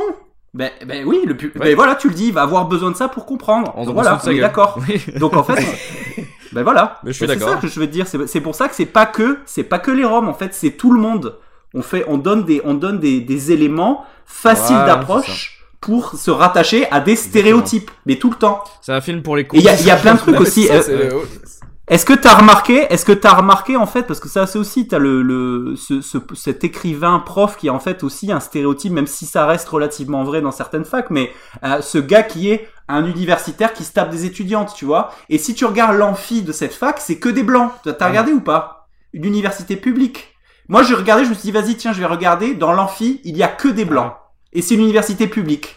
Et tu vois, c'est ça, il y a plein de petits trucs comme ça, et ça rentre inconsciemment dans ta tête. En fait, tu dis, ah oui, ah oui, d'accord, il y a que des blancs, c'est normal, c'est, ils font des études supérieures, il y a pas de souci, quoi, c'est ce ça le que problème. on disait que- rapidement euh, la semaine dernière euh, avec euh, Charlotte qui disait que tu sais, euh, en, en fait, on rentre dans des clichés faciles parce que ce sont des, euh, des, des- de tes morceaux, des circuits de tes sons, de ton cerveau faciles pour dire si t'es étudiant t'es blanc, euh, si t'es riche tu manges du homard, Ouais, si t'es, tu vois. Tu, tu fais. Et alors, et alors, du coup, c'est, c'est dommage que j'ai, j'ai pas pu, euh, j'aurais aimé en discuter plus la, la semaine dernière, mais, mais, euh, alors, du coup, c'est vrai, elle avait raison, parce que autant eux, ils ont des problèmes de whitewashing, mais nous, on a des putains de problèmes de racisme encore en France, hein. Là, on est, on est très, très, très, très en retard, Ah, mais quoi, ça, mec, si tu montres Pour ce le coup. film à un Américain Mais, Ah et ouais. tu lui dis c'est sorti Mais- en mais c'est 2017, incroyable. le gars il te parle, il te parle plus. hein. Et surtout, sur, non mais encore, Ah oui, surtout, je suis clair. désolé avec cet exemple, genre l'exemple frappant de Ravi, mais je- Euh, genre bah, un américain, euh, Non, mais- tu rigoles, il y, a- il y a des États aux États-Unis hyper racistes. Non hein. mais, Ah, non ouais. mais oui, mais euh, au quel moins ils Américain peuvent pas faire de films comme ça. Parce Ah que au moins ils vont se faire descendre par les gars. mais Ouais, après je non, dis pas que non, les gars dire- ils sont pas les racistes, je États-Unis, dis c'est pas un qu'il y a exemple pas de des humains. tolérance. Ah, mais Ravi- aussi mais euh, Ah, mais on dit Oui, pas, non, on dit mais pas c'est- les États-Unis, on dit, on, on dit dans les médias américains que ça ne D'accord. serait pas possible. Ça serait pas possible de sortir ça au cinéma aux Mais États-Unis. c'est sorti ici en France, bravo, vive la France. Vive la France. Mais peut-être que c'est bien, peut-être que c'est le la film France, ouais. qui va faire que, France. je sais pas exactement euh, comment il est reçu pour l'instant, mais peut-être que c'est le film qui va faire qu'on risque pas d'avoir de qu'est-ce qu'on a fait au bon Dieu 2. Tu vois si, si au moins ça sert à faire C'est pas ça. prévu ça en plus? Bah si, en plus je crois que c'était prévu, Putain. mais C'est en tournage? Oh putain, sa mère. Horrible. Et ju- ju- juste pour juste pour vous rappeler euh, euh, une blague à la fin de Qu'est-ce qu'on a fait au bon Dieu, où il y a un moment euh, quelqu'un qui, euh, qui qui dit, je crois à Christian Clavier. Euh, heureusement que t'as pas eu de cinquième fille et il fait mais pourquoi? Non. Mais parce que sinon elle aurait épousé un rhum. Oh et là tout le monde se marrait de la... si si et là tout le monde Eh se ben, marrait je de l'air de dire oh je un rhum moi, ils ont fait ce film à cause de cette phrase. hein. Ouais, mais euh, parce que sûrement qu'ils ont dit, oh là, mais là, du coup, sur cette phrase, Ouais, quand ouais. même, qu'est-ce qu'on a fait au bon Dieu? C'était parfait, mais cette phrase, c'était un peu raciste contre les Roms. Ah bah t'inquiète, je vais faire un film sur les Roms. Alors. Ouais, je vais me rattraper. J'aimerais. Bien joué. Bravo, bon, euh, bah voilà, je crois que c'est, on J'ai fait le premier zéro miam, quoi. Voilà. Euh, C'est vrai? Félicitations. félicitations à tous. Mais en fait, du coup, c'est marrant parce que pour euh, pour le film, moi, ce qui m'a vraiment choqué, et c'est pour moi le, le racisme, même s'il est nauséabond, c'est l'écran de fumée pour un truc que moi je vis au tous les jours et j'ose le dire. Je suis victime de xénophobie contre les provinciaux. Et oui, il faut le dire, messieurs dames, il faut le dire que quand tu arrives, Dans- en fait, c'est un truc à vivre, que tu vois. Alors moi, je suis prof, donc en fait, quand t'es prof, c'est un peu le passage obligé de l'Île-de-France. Mais quand t'arrives et que t'es prof euh, et que t'as l'accent du Sud, les gens te le font remarquer assez vite, en fait. Et si tu veux, c'est très difficile de prendre ça bien et c'est toujours fait avec mépris. Et c'est pour ça, le, quand on parle de là, c'est un film qui est très insultant envers les provinciaux, c'est-à-dire les gens qui ne sont pas de Paris et de l'Île-de-France. Et comme je disais à Arnaud, euh, si tu veux, ce qui, ce qui excuse ça, c'est que quand tu regardes la télé aujourd'hui et que t'as un gars qui s'appelle Hanouna qui fait un million de personnes tous les soirs et qui pratique régulièrement le bashing de communauté, euh, il y a eu un cas récemment avec un, un chroniqueur qui est ouvertement gay et qui se fait en permanence bâcher sur le fait qu'il est gay avec, avec des blagues graveleuses en permanence. Si tu regardes sur W9, il y a un programme qui s'appelle Les Marseillais à je sais pas où, et c'est le seul moment à la télé française où tu vas entendre parler des gens avec un accent du sud, tu vois. Et donc, moi hier quand j'étais dans le cinéma, quand le gars il parle marseillais, les gens, les gens, je les entends rigoler, ils se foutent de sa gueule en fait, mais ils se foutent de sa gueule, comme ils le font de façon plus subtile. Quand avec moi, ils pour quand je me présente que je dis je m'appelle Jean-Yves Rabot, ils me regardent, ils ah Jean-Yves, tu vois, c'est ça, c'est que ça, c'est un truc très subtil et qui est une, c'est une catastrophe en fait. C'est-à-dire que moi, c'est un truc, je deviens haineux. Et comme disait Arnaud, maintenant, moi, ça me fout tellement les boules que j'ose pas. Maintenant, je rentre dans le dans le cul des gens, quoi. Je leur dis, je leur dis, mais ça pose un problème en fait. On, on vit dans la boue en fait. On vit, euh, c'est la terre du milieu. Il y a des hobbits en fait. non mais mais c'est vrai que moi, euh, j'aime pas quand euh, quand je suis face à un Parisien et que en, plus, en me demandant d'où je viens, il me répond en imitant mon accent, tu vois. J'aime pas et ça arrive souvent en fait. Ouais. Ouais. Et, et c'est pour ça que ce, ce moi, moi, je me sens offensé, et donc du coup, je rejoins la communauté des Roms qui se sont offensés. Moi, je, je me sens offensé en Tarnais, parce que dans le Tarn, voilà, c'est des gars, c'est des gars, c'est des gars authentiques, tu vois. Et voilà. Et moi, je me sens offensé par, par rapport à cette, cette espèce de truc subtil de, on va mettre un Marseillais, parce que, parce qu'en fait, quelle raison il y a pour qu'on mette pas en fait un gars qui a pas d'accent. Il y a aucune raison de mettre un Marseillais en fait. Il y a rien dans le film qui justifie le gars, le truc que ce gars va avoir un accent du sud et que c'est un clochard. Et la morale du film, c'est que quand on est à la fin de avec Christian Clavier que Christian Clavier il fait un petit peu son son espèce de d'apéro un peu bobo dans son jardin où on voit des roms qui dansent et qu'il y a tout le gratin parisien qui est là. Dans le même temps, il y a eu le twist de ce mec on se découvre qu'il est marseillais, qu'il est pas vraiment rom et Clavier lui dit "Allez le marseillais, maintenant tu dégages." Tu vois, c'est-à-dire c'est super violent, c'est-à-dire que les roms il les garde chez lui, par contre les marseillais il les dégage quoi, tu vois, il, il en veut pas quoi. C'est du sale provincial. Donc moi je suis très très atterré par tout ça.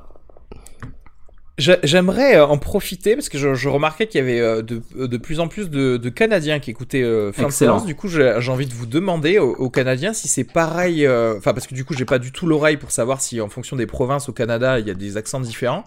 Et si c'est pareil du coup chez vous euh, comme en France, une espèce de racisme euh, par rapport à, différents accents que peut-être, euh, j'en sais rien, ça veut rien dire parce que du coup la capitale elle est plutôt anglophone là-bas, mais bon, en gros, en fonction des accents des provinces, ou si justement les Canadiens sont comme les Américains ou genre t'as l'accent d'où tu viens et c'est tout.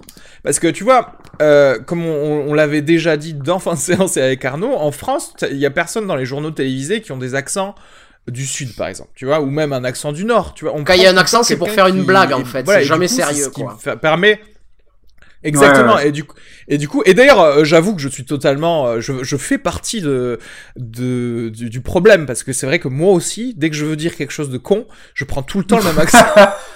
qui est une espèce d'accent du sud-ouest, tu vois.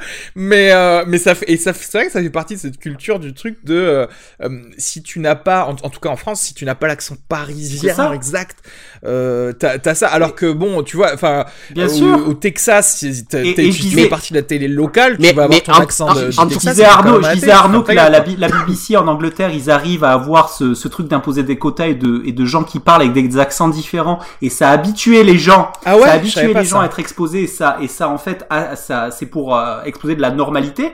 Et j'ai vu et en fait c'est marrant parce que récemment j'ai vu un JT de la BBC où c'était un gars qui était anglais d'origine indienne mais qui parlait avec un fort accent. Donc imagine ok? Imagine maintenant un JT avec un gars qui est d'origine marocaine et qui parle avec un accent marocain. Est-ce que ce gars va être pris... non mais tu vois est-ce qu'il va être pris au sérieux? Est-ce que les gens vont rigoler. mais c'est vrai, les gens ils vont, ils vont prendre ça pour un sketch en fait tu vois c'est ça quoi. et pour revenir sur ce que tu disais sur les québécois en tout cas ce que je, ce que je sais c'est que euh, en, euh, en France il y a un mépris pour l'accent québécois qui est ahurissant quoi oui, non, mais en France, où du coup, on a prouvé que déjà, de toute façon, il y a un mépris pour tout autre accent que parisien, donc à partir de là. Et du coup, c'est tellement gratiné que si moi euh, je devais parler un québécois, moi j'aurais jamais ce réflexe de reprendre leur accent en fait, parce que je sais que c'est ultra offensant en fait. Alors qu'un, alors que peut-être que la même façon que le Parisien le fait avec les provinciaux, bah, peut-être qu'il le ah, mais moi, mais, en, moi, je, moi je sais, je sais que, assez récemment, j'ai un, un, ami euh, québécois qui était venu à Paris et à, à, une soirée, il y a un Parisien qui, le, qui, qui, qui, qui, se présentait et qui faisait un truc du genre ah ben moi j'adore ton accent. Enfin, je sais pas le faire, tu vois, mais il faisait un il faisait il, il, il, il, faisait un truc comme ça et, et c'était super méprisant quoi. Enfin, je, je trouve ça. Euh... Laisse-moi deviner, c'est un mec qui vote un peu François Fillon, non qui, est, qui, a fait une école de commerce un peu, non euh, non, mais bon, non mais c'était un point intéressant ceci dit, euh, Jean-Yves, parce que c'est vrai que les accents euh, dans les films français, euh, ouais, si c'est pas si c'est pas un, un, second rôle moisi, euh, tu vas jamais le trouver. Euh, non, c'est bien dommage. Rôle. Sauf si c'est du. Ouais, enfin, il y, a, y en a certains chez Guédiguian ou chez Guéroli, tu peux l'entendre de manière plus sérieuse, mais c'est c'est c'est assez marginaux et c'est quand même des gens qui vrai, font ouais. des, des films euh, à la marge, on va dire quoi. Bien sûr, bien sûr. Oui, oui, qui vont pas du tout être populaires. Ouais.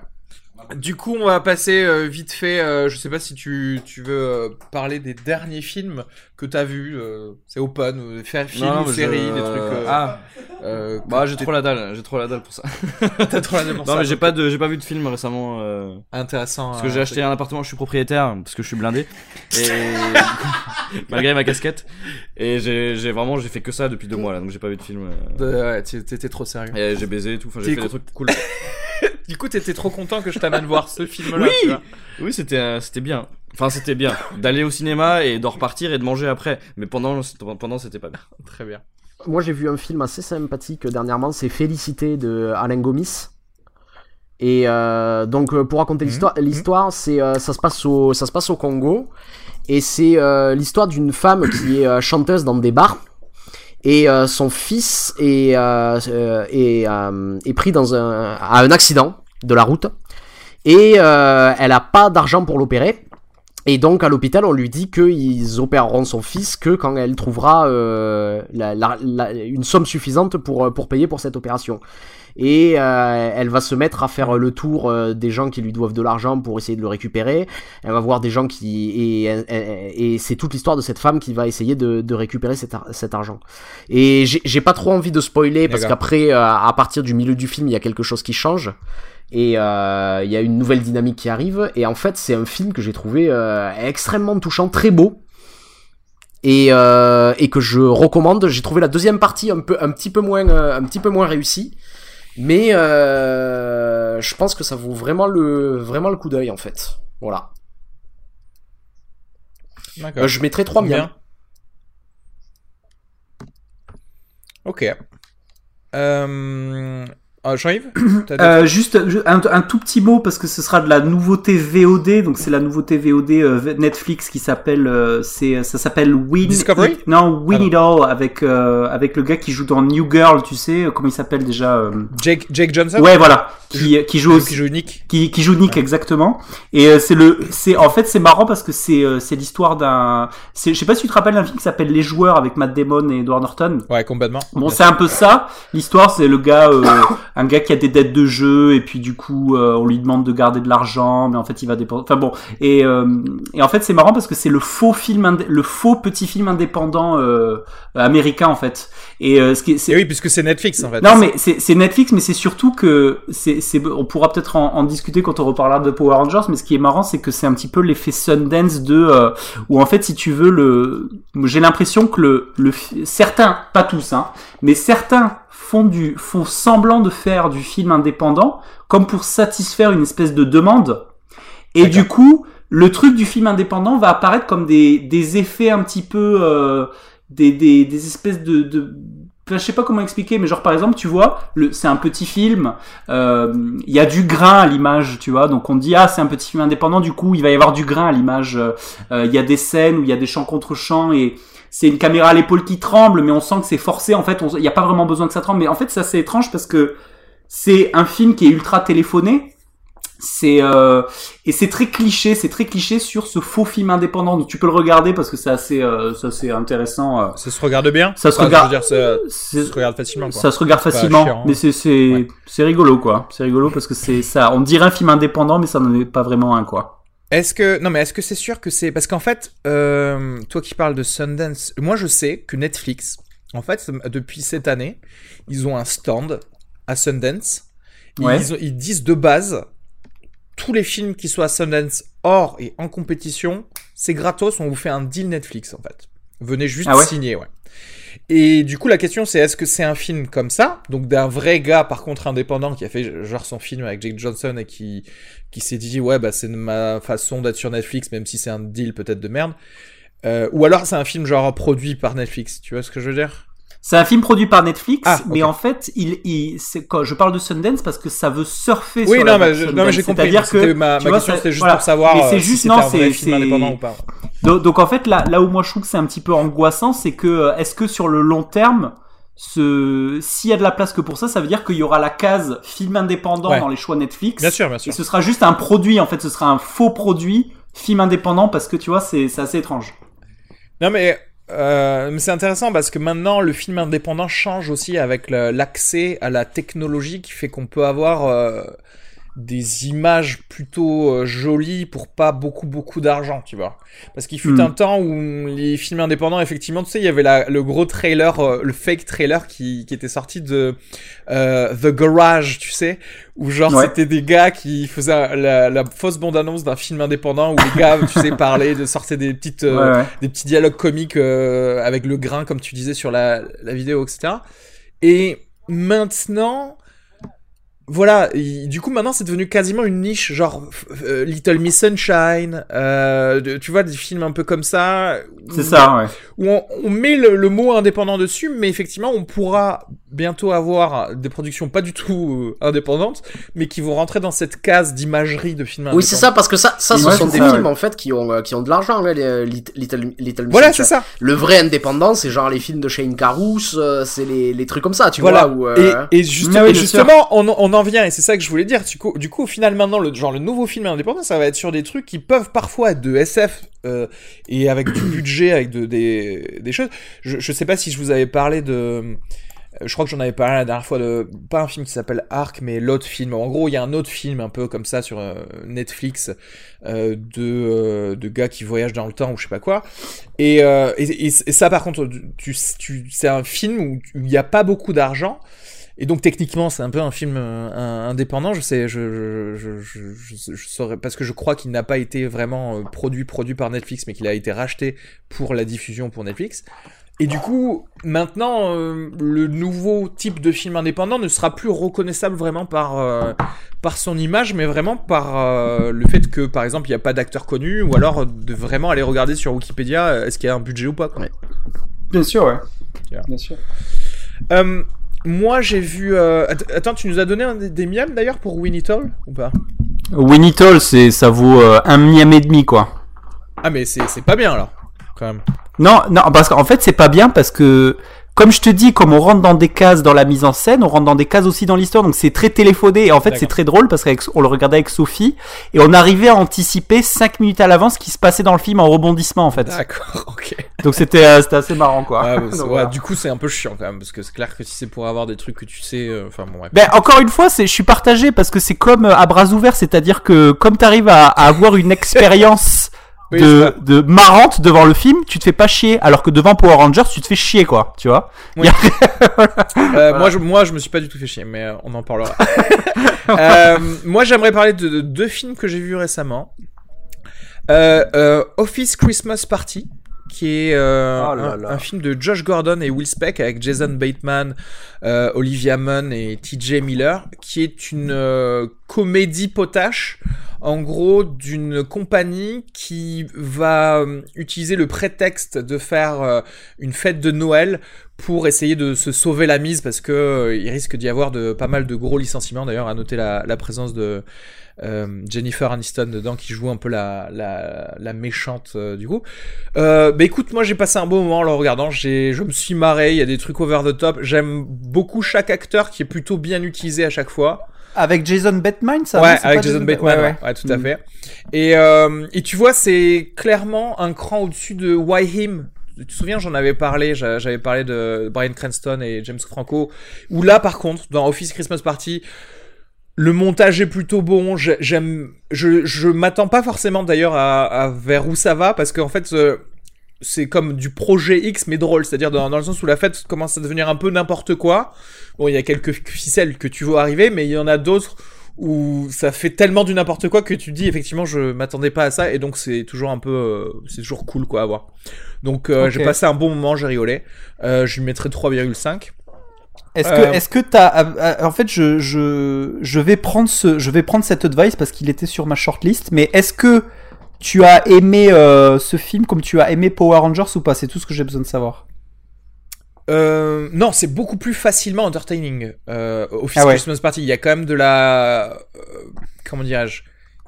Non, parce que, parce qu'en fait, je te dis ça parce que les, les, les reviews, elles étaient. Euh, c'était très très dur. Hein, c'était genre du. Pour Office Christmas 0,5 sur 5 de moyenne, quoi. Enfin, sur ce que j'ai entendu, quoi. Ouais, non, je vois pas pourquoi être aussi méchant que ça sur ce film, j'avoue. C'est pas, c'est pas de la, c'est pas une merde, quoi. Ah non, non, c'est pas une merde. Non, non, non. Ok, d'accord. Effectivement, moi, enfin, si c'est pour comparer la qualité, je vois plus de qualité, on va dire, dans, dans Office Christmas Party que Power Rangers. De toute façon, je, je lui donne à Power Rangers moins que 3,5. Donc euh, voilà. D'accord, ok. Euh, Mais, euh, mais tu vois, tu me fais spoiler la, la note de Power Rangers. et aussi, j'ai enfin vu Moana. Alors, je sais que j'ai pas mal de retard. Euh, Vaiana en français. le film, donc le dernier Pixar là, avec pas Pixar, Rock. Hein, avec The Rock. Ah, c'est Disney Ah, pardon. oui, c'est que Disney. Et, et en fait, donc effectivement, ça se ressent le fait que c'est pas Pixar, pardon. Oui, c'est-à-dire que c'est pas, c'est pas. D'habitude, un Pixar, il en faut pas beaucoup pour que ce soit un, un 4, tu vois. C'est-à-dire qu'il suffit juste d'avoir fait une vraie histoire. Et là, j'étais pas du tout transcendé. Et puis, je trouve que pour une comédie musicale, euh, même si c'est euh, Lin Manuel Miranda, le, prodige qui a sorti euh, euh, la, la, comédie musicale Hamilton dont les billets s'arrachent là à Broadway ben j'ai pas vraiment de chansons qui me restent en tête. tu vois. Aussi juste euh, la manière dont, l'histoire est construite, moi j'ai trouvé ça complètement complètement à côté quoi. C'est-à-dire que les, les scènes s'enchaînent, mais en fait c'est des blocs indépendants. Tu pourrais presque supprimer chaque scène, le film resterait pareil quoi. Il y a pas l'idée du développement d'un. On en vient à l'histoire. Alors déjà l'histoire de base. Euh, il y, a des, y a des petits trucs intéressants, mais il y a des trucs où je sais ce qu'ils veulent me dire de manière générale. Et ce qu'ils veulent me dire de manière générale, c'est comme c'est fait forcément par des, euh, par des, euh, des gens qui viennent d'Hawaï et donc qui ont la culture euh, des îles du Pacifique, etc. C'est ce truc de, quel que soit l'évolution de la culture, il ne faut pas tirer un trait avec les traditions et des choses comme ça. Et moi, moi ça me pète les couilles ce genre de, de truc. Moi je dis je suis désolé euh, la vie c'est la vie. Il y a des trucs qu'on fait plus. On tue plus de vierges euh, pour euh, pour Quetzalcoatl euh, c'est c'est la vie quoi. Il y a des trucs tu vas plus les faire. Et on va pas se forcer à les faire parce que la culture dit que il faut les faire. Donc bon ça c'est ma vision. Après c'est personnel. C'est je comprends que pour des gens qui sont comment dirais-je dans un pays comme les États-Unis il y ait ce besoin de se retrancher un peu dans les trucs. Mais je trouve ça un peu mais en fait je vais je, je, vais te dire ça ça me, ça me gênerait pas si le sujet était bien traité quoi. Mais moi vraiment euh... voilà. Et le truc c'est que comme je le vois assez grossièrement j'ai l'impression qu'on a envie de me le de me le donner comme si j'étais bah, une euh, une oie qu'on a envie parce qu'après tu vois tu vois c'est marrant euh, euh, on en avait parlé dans un épisode perdu de fin de séance quand on avait parlé de Stalker de de, de, de Tarkovsky. Putain, et, et, et, et, tu sais, on, on, on, avait reproché au film son côté réac au niveau de, de, la, de la religion très, euh, tu vois, euh, euh, sur l'abandon de la spiritualité dans le dans le dans le dans le monde dans le monde contemporain. Et, et malgré tout c'était bien traité comme sujet. Donc on a on, on, on, on a fini par dire que le film était était était bon même si on n'était pas d'accord avec ce que le, ce que le film racontait. Tu vois ce que je veux dire? Parce que là, en gros, c'est vrai que le personnage de la petite fille, euh, forcément, du coup, en fait, c'est encore une fois, tu vois les ficelles euh, à, à mille parce que forcément, c'est l'enfant qui veut euh, explorer et s'extirper de la tradition de la famille, et finalement, elle va être ramenée dans ça parce que, mais en fait, voilà, c'est pas. Après, sinon, en termes de, c'est très très beau. Moi, par contre, j'avoue, les couleurs, le, les animations, j'ai ça, par contre, j'ai beaucoup aimé, d'accord? Le jeu The Rock est, est bien, je l'ai pas trouvé ouf. Euh, pourtant, je suis un fan de The Rock, donc si ça, si ça pouvait être un, un, poil plus, j'aurais, j'aurais bien aimé. Après, j'ai bien, il y a une seule chanson qui me vient à l'esprit, c'est une chanson un peu mégalomane. C'est genre euh, quand il quand il dit euh, si vous voyez le soleil, c'est bah, de rien parce que c'est grâce à moi en fait que vous le voyez. C'est You're welcome, tu vois. Et ça, c'était drôle. Mais voilà, je lui donnerais 3 hum, miams quand même, voilà, parce que c'était plaisant. Je me suis pas non plus fait ultra chier, mais mais c'est on est loin du, du 4 miam de, de, de, Pixar, euh, genre Inside Out ou des trucs comme ça. Mais des, des, des, fois, je... ton système de notation, c'est genre tu lui donnes la même note qu'American Oni, je pense là. Euh, ouais. Non mais moi, euh, alors déjà, ça ne veut rien dire ce que tu dis parce que tu compares des notes, tu compares des films qui n'ont rien à voir. Donc déjà, ça veut rien dire. Mais c'est surtout, moi, je me laisse beaucoup plus de marge dans les mauvais films parce que, en général, dès que c'est en dessous de 2,5, quand même, c'est sanction. Ça veut dire vraiment que c'est, genre, tu vois, et encore plus pour, le, pour les Brimstone. Donc, euh, donc c'est faux. Moi, j'ai un grand, tout, toutes mes films sont entre 3 et, et 4. euh, bah, du coup, on va pouvoir passer justement à Power Rangers. Euh, Go Go Power Rangers ou pas? Go Go Power Rangers Go Go Power Rangers On vient de chanter ça pendant toute l'après-midi avec euh, avec PJ. Donc Power Rangers, euh, film de Dean Israelite, euh, sorti le 5 avril 2017, avec euh, Dacre Montgomery, R.J. Seiler, Naomi Scott. Je préfère vous dire, c'est que des gens inconnus. Dans une petite ville, cinq adolescents découvrent qu'ils ont des pouvoirs extraordinaires. Ils vont devoir apprendre à surmonter leur peur et à faire équipe pour devenir les Power Rangers. Le destin les a choisis pour sauver le monde de la destruction orchestrée par une force extraterrestre surpuissante. Petit clip. Aucun de nous connaissait vraiment les autres. On est tous des ratés. Mais bizarrement, on était tous au même endroit au même moment quand Billy a trouvé ses pièces. Regardez. On brille, les gars. Moi, je suis bleu. Et moi, noir. Quoi? Si, c'est vrai. Non, tu déconnes. Tu te sens bizarre? On est fort. Incroyablement fort. La réponse à ce qui vous arrive se trouve ici tous les cinq. Vous êtes les Power Rangers.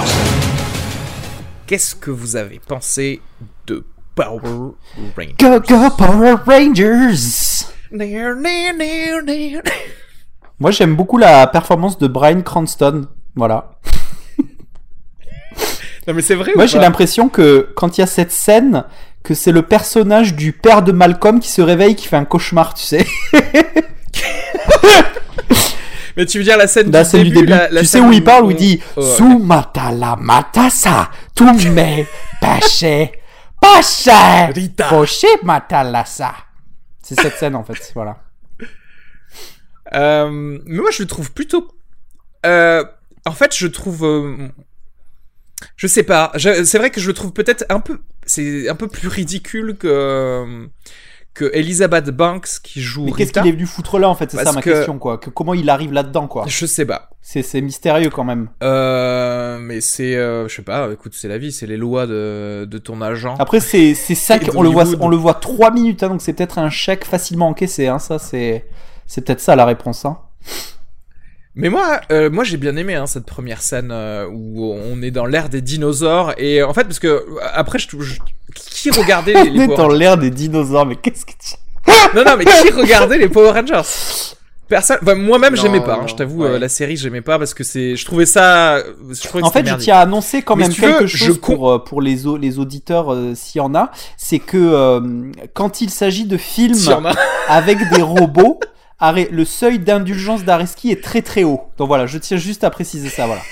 tu peux continuer. Eh ben, je, je dirais pas ça parce que je vous l'ai dit, moi ce film, je le trouve meilleur que Transformers 2 et Transformers 4. Vous allez me dire, c'est pas dur, mais, là je crois qu'on va quand même deux contre toi. deux films de robots sur euh, assez important, ok? Et Non, mais en fait, si tu veux, moi, je me mets dans. Moi, moi je vais voir un film. Alors, déjà, je pensais qu'il allait être vraiment très très nul. Et moi, j'arrive, je me mets dans la salle et je me dis, bon, de toute façon, je vais voir Power Rangers. Que je vais voir une équipe de gens qui vont finir par avoir des armures colorées et se battre contre des monstres. Tu vois, je je, je vais pas voir euh, The Departed. Bah ouais, mais genre Pacific Rim, c'est c'est le même pitch et c'était bien quoi. Tu vois? Ouais. C'est pas le même pitch, c'est les Power Rangers, ok? Là, c'est un peu plus... Euh, c'est autre chose. Et moi, j'ai plutôt bien... Parce que moi, je connais pas l'histoire et j'ai plutôt bien aimé le truc de... Euh, le feeling Green Lantern parce qu'en fait c'est une espèce de force avec des cristaux qui choisit des gens pour euh, défendre euh, je sais pas leur la galaxie ou la vie ou la planète tu vois. Euh, et du coup tiens je me suis dit mais c'est cohérent alors que moi dans ma tête ça a jamais été vraiment très cohérent. Et je t'avoue que ça m'a assez conquis assez rapidement. Enfin c'est surtout la première partie parce que j'aime j'ai bien aimé les les gosses quoi qui qui jouaient les, les teenagers. Il y avait des dialogues et des blagues auxquels je m'attendais pas et justement, je voulais le mettre en, en conflit avec euh, un autre film euh, un peu, je sais pas, un peu où tu vois ces jeunes comme ça avec une esthétique euh, Michael Bayisante parce que clairement, ce, ce, mec c'est un, un, des mignons de, de Michael Bay, d'Inez ah, ça se voit, ouais. Et je me suis rendu et, et je voulais et je voulais dire ouais, par exemple, ce film il est meilleur qu'un film que j'avais vu de voyage dans le temps qui s'appelle Projet Almana où c'est des enfants, enfin c'est des gosses, des teenagers qui euh, découvrent une machine à voyager et ils voyagent dans le temps et que en fait c'est pas cohérent et les dialogues sont sont vraiment moisis. Et en fait mais là je trouve que et en fait je me suis rendu compte que déjà en fait c'était le même réalisateur. Et du coup là je trouve qu'il y a eu un, une amélioration parce que franchement moi les vannes qui sortent au début et la façon de traiter chaque euh, on va dire problème de teenager, mais en fait je l'ai trouvé beaucoup plus même si je sais que je vois la volonté des producteurs de dire oui, il faut parler de euh, du bullying euh, par euh, par internet ou par Snapchat ou des, des trucs comme ça. Je la trouve beaucoup plus naturelle et plus crédible quand que même dans d'autres films. artificiel parce que la, la, la, présentation de ces personnages et de comment ils vont former un groupe, je veux dire euh, quand quand quand quand, quand j'étais maître du jeu pour faire des jeux de rôle, euh, je, je, je, pense que, que ce mec, ces maigres prétextes pour faire en sorte qu'ils qu'ils euh, qu'ils forment un groupe tous ensemble, j'aurais trouvé ça euh, insuffisant en fait, même pour pour un jeu de rôle avec des potes, tu vois. C'est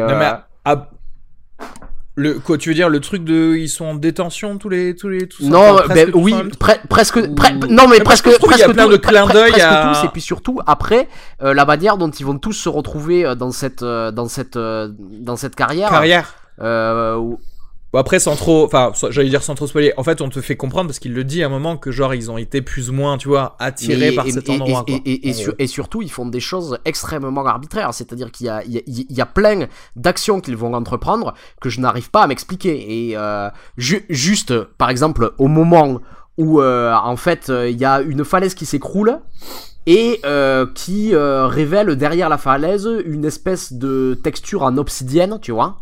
Et euh, donc euh, les adolescents euh, regardent, ils se demandent ce que c'est, et donc ils font, j'imagine, ce qu'on ferait tous dans ces cas-là, c'est-à-dire qu'il y en a un qui décide de prendre une pioche pour s'attaquer à la, à, la, à, la, à, la, à la falaise en obsidienne. Et j'étais là, mais pourquoi tu fais ça, quoi? C'est non mais là je, vais être obligé de le défendre si tu l'attaques comme ça parce que c'est le personnage fou, c'est Jack. Ah bah oui mais ça c'est pratique pour on te le présente comme le scénario, dis-moi. Il est fou bah donc il fait les choses que demande le scénario. C'est lui qui fait ça. Non, non, arrête, ça c'est. Euh, parce que les autres. Bah... ouais, non, mais c'est ça, c'est tout facile. C'est le Tu demandes de poser la question. C'est le personnage fou, donc il va justifier tout ce que les personnages doivent faire pour faire avancer l'intrigue, quoi. Non, ça. Non, en tout cas, ça, ça, justifie ce que ce Et gars je suis d'accord euh, je, suis d'accord qu'au début, je trouvais ça assez intéressant, euh, le côté Breakfast Club, comme tu, comme tu dis, et Breakfast Club qui est une super analyse du, justement des, des clichés de, des clichés de l'adolescence. Mais c'est, c'est que, c'est, c'est que ce film les explore extrêmement mal quand même. Enfin, euh,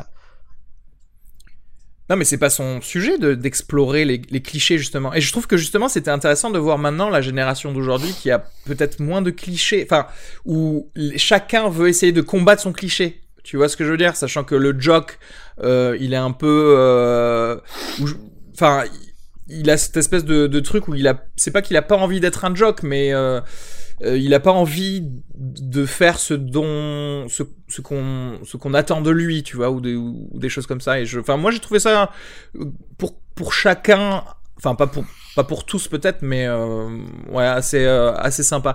Et au final, moi, ce que j'ai pas spécialement aimé, c'est surtout l'action finale où j'ai trouvé ça, ça assez cheap en fait. Euh, alors que. Non, non, non, non, non, mais attends. Bah, ah, non, ah, t'as pas ah, trouvé ah, ça attends, ultra tu vas- cheap Tu vas pas t'en sortir aussi facilement en, en me disant que c'est un brillant portrait de la jeunesse, euh, de, de, de, de, de la jeunesse sur le début. Je dis pas quoi. que c'est un brillant portrait de la jeunesse, je dis que j'ai bien, j'ai bien aimé cette première partie. Voilà. Bah, toi, tu l'as pas aimé. Mais, et donc, et, et par contre, c'est vrai que, enfin, pour un film qui a, à mon avis, quand même pas mal de budget, je trouve que dès qu'il y a des effets spéciaux, c'est un peu dommage de, de pas bien les faire, quoi. Parce que, et aussi, euh, je suis pas fan de- du design des, euh, des armures. Euh, je comprends que dans leur tête, ils se disent, on va faire les, euh, tu sais, les lèvres, parce qu'ils ont toujours les lèvres dans Power Rangers qui, qui bougent pas. Et moi, je trouve ça ultra moche, quoi. C'est pas possible de. Après, je comprends que, si tu veux, il y a des trucs à cocher en termes de. euh, euh, faire, je sais pas, faire plaisir aux fans, si, parce que j'imagine qu'il y a des gens euh, qui sont sur des forums Power Rangers qui doivent tout connaître de logie Power Rangers. Mais euh, moi j'étais très très agréablement surpris parce que je m'attendais à vraiment. euh, par exemple, je sais pas si vous aviez eu Max Steel, mais Max Steel c'est c'est enfin c'est un c'est un peu le même truc. C'est un gars qui découvre qu'il a des pouvoirs et qui est, qui a une armure. Et ça c'était sous le couvert d'une esthétique euh, jolie. C'était un film de merde. Quoi. Ouais, enfin, parce qu'il y a personne en- ne disait enfin, rien. Tu tu pourrais, tu pourrais prendre euh, un, un- un exemple un peu meilleur, mais euh, moi, surtout le film que ça m'a, euh, le, le, le, le film auquel ça m'a fait penser, c'est euh, Chronicle de. Oui, il y a, il y a cet Ouais. effet Chronicle. de, de Josh Trank, mais ouais, Chronicle c'était beaucoup mieux, beaucoup mieux réussi et je trouve que dans, sur, Oui, sur, bien les, sur les caractères des personnages, je suivais, c'était beaucoup moins arbitraire, il y avait une vraie logique et euh, Après, euh, non, mais après, je suis d'accord que si, tu vois, ils ont, euh, tu pouvais, mais ça aussi, il y a des contraintes, mais tu pouvais faire le choix de prendre peut-être un petit peu moins de gars euh, pour euh, plus les explorer. Et après, je trouve qu'il y a un passage qui est rapide, c'est, en fait, dès qu'ils découvrent leur pouvoir, ils sont assez rapidement, euh, euh, et ça, là, effectivement, je te rejoins dans le genre, le- les prises, la prise de décision, assez rapidement. Euh, engagés dans cette espèce de lutte de Power Rangers ou de vouloir être des Power Rangers alors que moi j'aurais bien aimé un, un bon 5 minutes de qu'est-ce que fait un adolescent qui se découvre sa super force avec d'autres adolescents qui se découvrent leur, leur super force, tu vois. Et alors que là, c'était assez, euh, Et mais assez et rapide. et et et il y a des trucs moi il y a il y a une il y a une scène dans ce film que euh, je trouve euh, après, si tout le film avait été comme ça, je crois que j'aurais vraiment beaucoup apprécié. Pas que la scène soit soit soit soit bonne, mais euh, je trouve qu'il y avait quelque quelque chose qui m'a qui m'a surpris. C'est à un moment donné, il y a une courte scène où on suit le Power Ranger jaune dans sa famille. Et en fait, dans cette scène, on la voit dans la maison euh, prendre le dîner avec sa famille. Et je crois qu'il y a plus d'hystérie dans cette scène que dans toute, toute l'œuvre de Xavier Dolan, en fait. C'est euh, tu vois tu vois la, tu vois la, le Power Ranger jaune qui arrive et qui s'assoit à table et sa mère l'agresse immédiatement mais en mode surcaféiné en lui disant euh, ça s'est bien passé l'école et deux secondes après sans lui avoir laissé le temps de répondre pourquoi tu nous parles jamais pourquoi tu veux jamais nous parler qu'est-ce qu'on t'a fait qu'est-ce qui se passe? Mais c'est- c'était censé être et- drôle. Mais, ouais, mais attends, mais c'est surjou- c'est surjoué à un point, mais c'est ce que je dis. J'aurais apprécié si tout avait été, tu vois. Parce que cette- justement, t'as le, t'as le père, t'as le père qui dit non mais attends mais comment tu l'agresses elle, a c'est- pas répondu à une Et- seule et- question, tu lui en poses quatre Et autres. après, ce qui se passe, c'est qu'à un moment donné, elle raconte vraiment sa journée. Elle raconte qu'elle a trouvé un vaisseau extraterrestre et qu'avec ses amis, ils sont allés y trouver pour, euh, ils, ils sont allés y récupérer des super pouvoirs et qu'elle est devenue une super héroïne. Et à ce moment-là, il se passe un truc, c'est que la mère pose un petit pot, un petit pot en plastique devant sa fille, mais elle le pose, c'est-à-dire elle va même pas le chercher dans sa poche ou dans un, dans un placard. Non, elle l'a en main. Elle le pose sur la, ta- sur la table et elle dit à sa fille pisse dedans, on va faire des analyses. C'est- C'est-à-dire, on, a- on a un personnage qui, quand même, en permanence, a un petit pot en plastique sous la main pour faire des analyses d'urine si jamais il y a besoin, quoi. Non mais la question c'est ça t'a fait rire ou Ah, pas? mais, Parce que moi ça mais en fait fait, rire c'est ce que je dis. Si tout le film avait été comme ça, je serais, re- j'aurais été ressorti enchanté en mode The Room, tu vois. Hmm. Euh, mais non, mais là c'est voulu que ce soit drôle. C'est pas The Room. Je suis désolé, là, mais là c'est clairement ils voulaient faire. euh, oui, vous savez les mères qui sont overprotectives comme ça à base Ah, de soccer mom de. Ah, mais- On va savoir si t'as pris du cannabis, Ah, mais- etc. je, je sais, je sais très bien que c'est ce qu'il a voulu faire, mais la manière bourrine avec laquelle il le fait, c'est quand même quelque chose de- d'extrêmement nanardesque. Et là, de, de, de plutôt jouissif hein, quand, je, quand je le regarde. Mais nanardesque. Bah, en même temps, c'est Power Rangers, quoi. C'est-à-dire que, tu vois, on va voir des, des gosses euh, sauver l'humanité en, en tatanant d'un monstre d'or. Et, et, et, et, en fait, ce que je trouve dommage, c'est qu'il n'y a, y a, pas cet engagement, tu vois, dans d'autres scènes à ce niveau-là. Il y a d'autres scènes de présentation des gens dans leur famille, mais qui sont en fait beaucoup plus euh, neutres, beaucoup plus fades, quoi. Où, euh, quand, quand, quand, on voit le type qui joue aux échecs avec sa mère ou les trucs comme ça, il n'y a pas de choses qui ressortent comme cette folie que j'ai pu voir dans cette scène, tu vois. Bah ouais. ça, pour moi, ça vient essentiellement du fait que donc moi je vais je vais euh, dire direct que je me suis fait littéralement mais chier quoi. J'ai vraiment détesté ce film. Jean-Yves nous a parlé sur Messenger pendant qu'il y avait le film, il en pouvait plus. Et c'est Il a préféré nous parler d'Ursaf. Et en fait, si tu veux, j'ai ah, j'ai pris ça, j'ai pris un, un, mal pour un bien parce que ce qui ce que je pensais, euh, il y a un truc je pensais qui allait sauver le film, c'est que pour des soucis d'horaire, j'étais obligé de voir ce film en VF en fait. Et, euh, et en oh. fait, la VF, euh, pour moi, je me suis dit c'est cool, ça va, ça va renforcer le côté nanar en fait, tu vois. Mais euh, c'était encore pire parce que les voix, hein. les voix étaient horribles et du coup c'était, c'était très très chiant.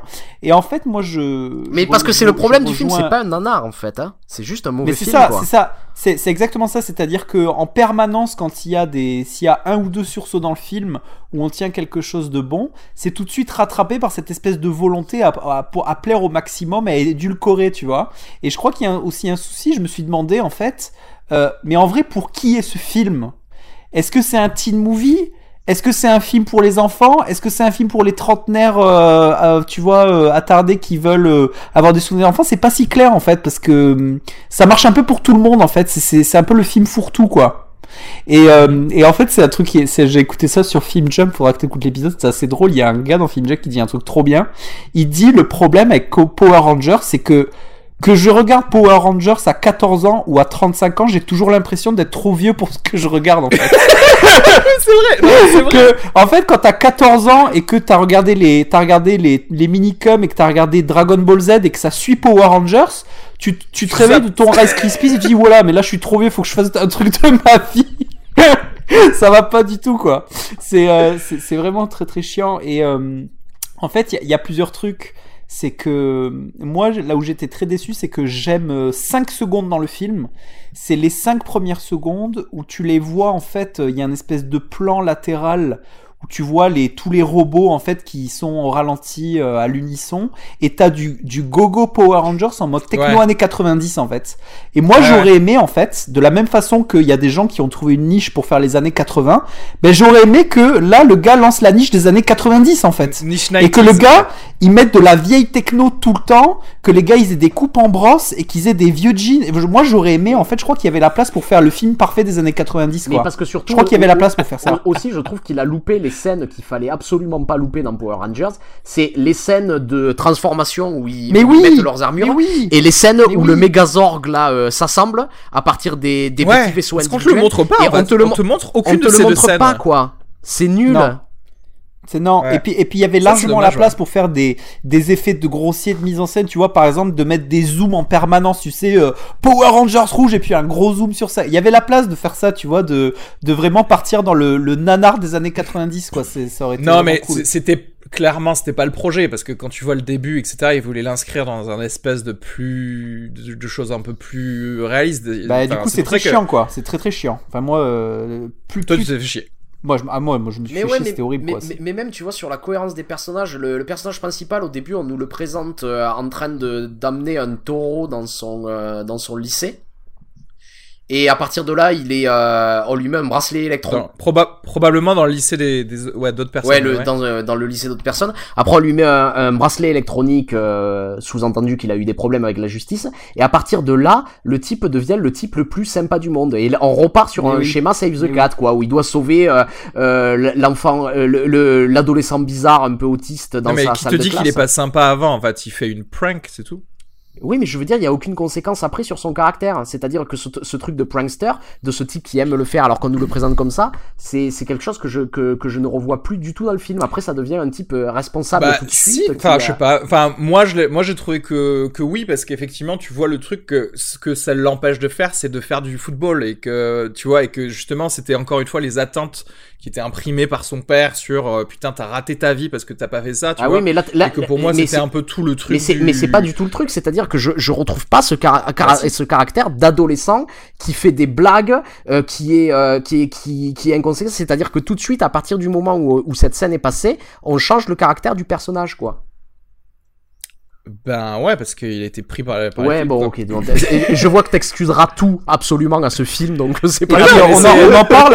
on en parle de, la, de la scène. attends, la... attends, attends, j'ai pas compris parce que t'as dit au début euh, que cette scène, ça ne change, ça ne le changeait pas. Après, t'as dit cette scène le change. Je comprends pas ce que non, tu non, voulais, je, je dis pas que ce gars ou non, non, non, non, je, je, je, je dis pas que cette scène ne le changeait pas. Je, je dis que en fait, je comprends pas pourquoi on me met cette scène au début si ça ne correspond pas au personnage que tu vas me montrer après, quoi.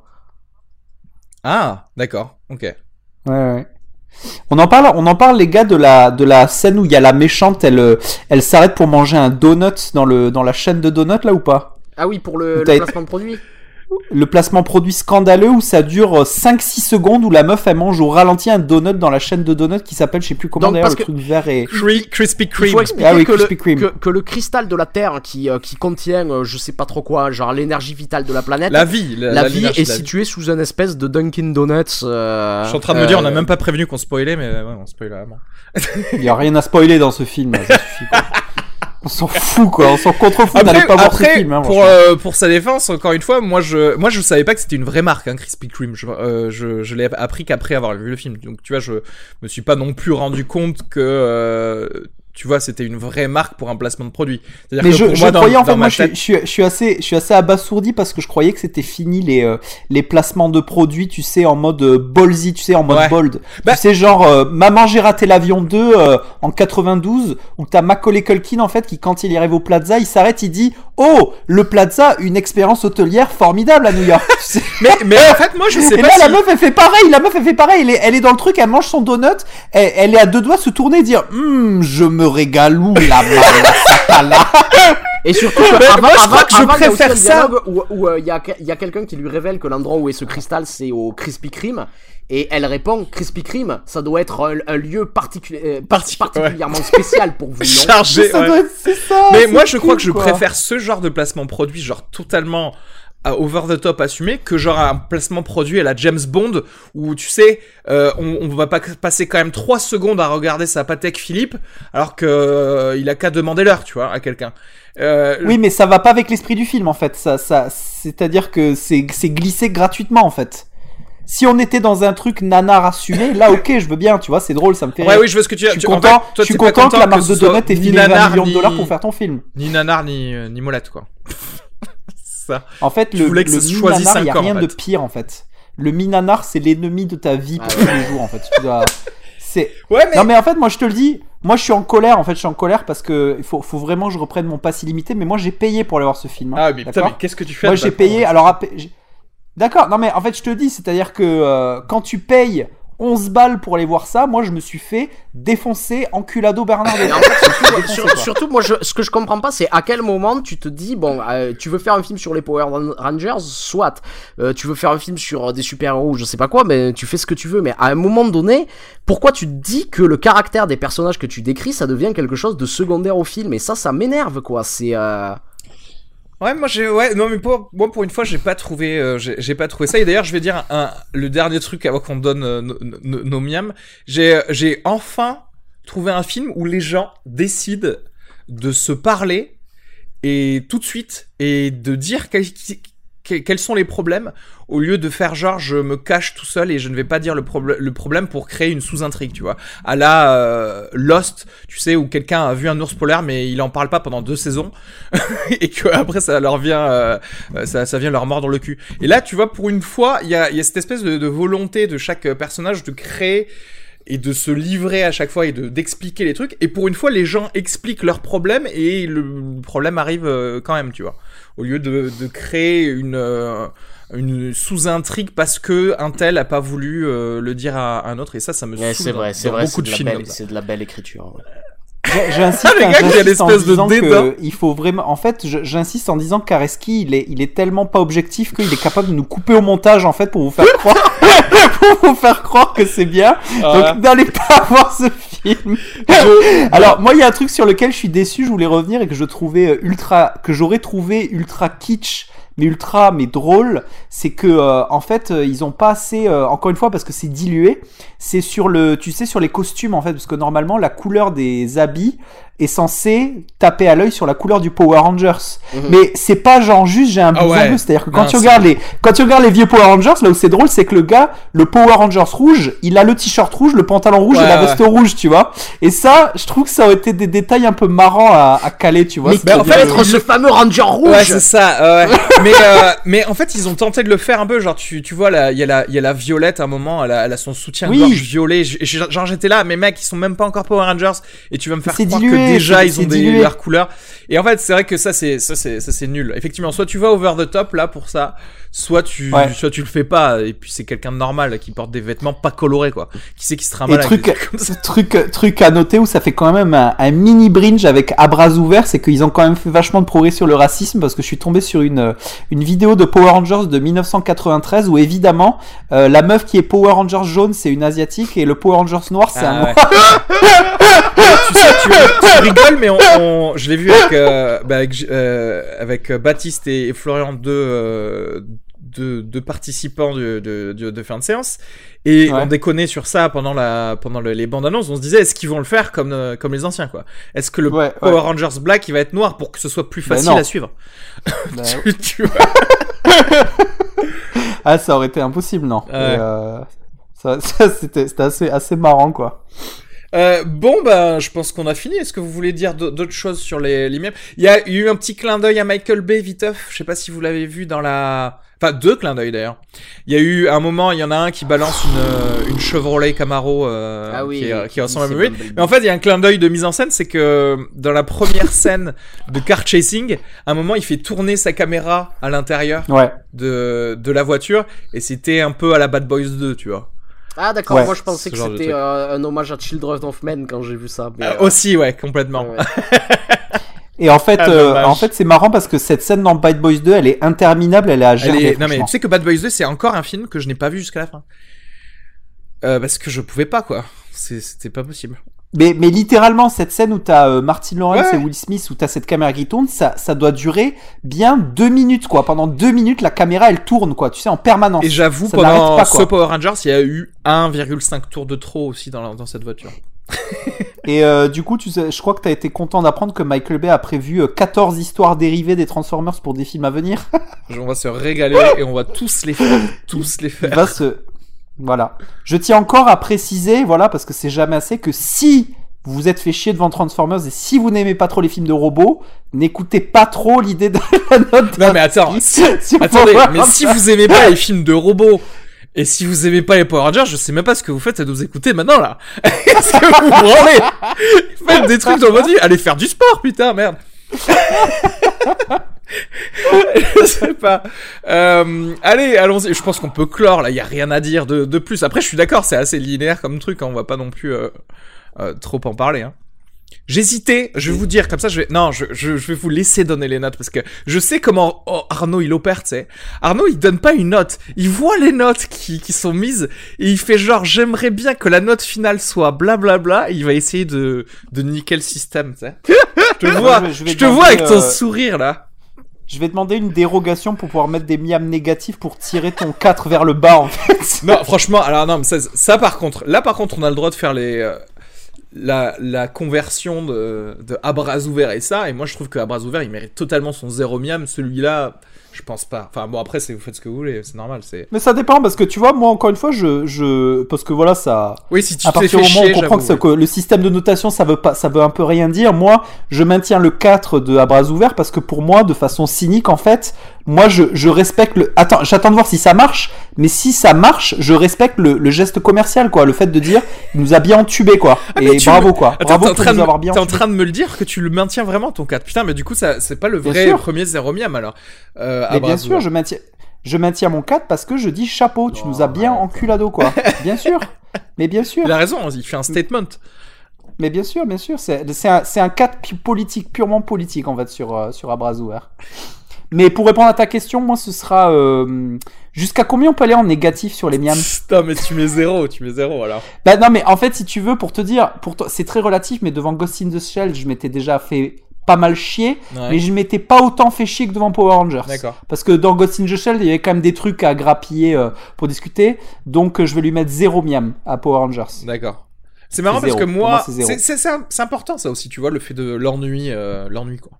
Parce que moi, Ghost in the Shell, il m'a effectivement un peu fait chier, pas celui-là. Toi, en fait, si j'avais pas eu mon téléphone, je, lui je serais parti, hein, je te le dis direct. Hein, si j'avais pas eu mon tel, je serais parti du ciné, quoi. Ce qui est, ce qui est toujours, ce qui est toujours intéressant, euh, parce que quand on parle d'ennui, c'est toujours un sentiment extrêmement euh, subjectif et euh, c'est toujours intéressant d'essayer de, de, de savoir pourquoi la tu La vision du film, c'est subjectif, hein, de toute façon. À la base, si on prend des avis différents, c'est pour ça. Hein. Sinon, tu, tu fais un blog tout seul, tu sais, et tu tapes, tu tapes l'équation du film. Mais non, mais ce qui, est intéressant, ce qui, est intéressant, c'est d'analyser. Sinon, on reste au billet d'humeur. C'est pas. Non, non, mais en analysant, justement, mais chaque analyse va être différente. C'est ça le, l'intéressant aussi. Tu comprends.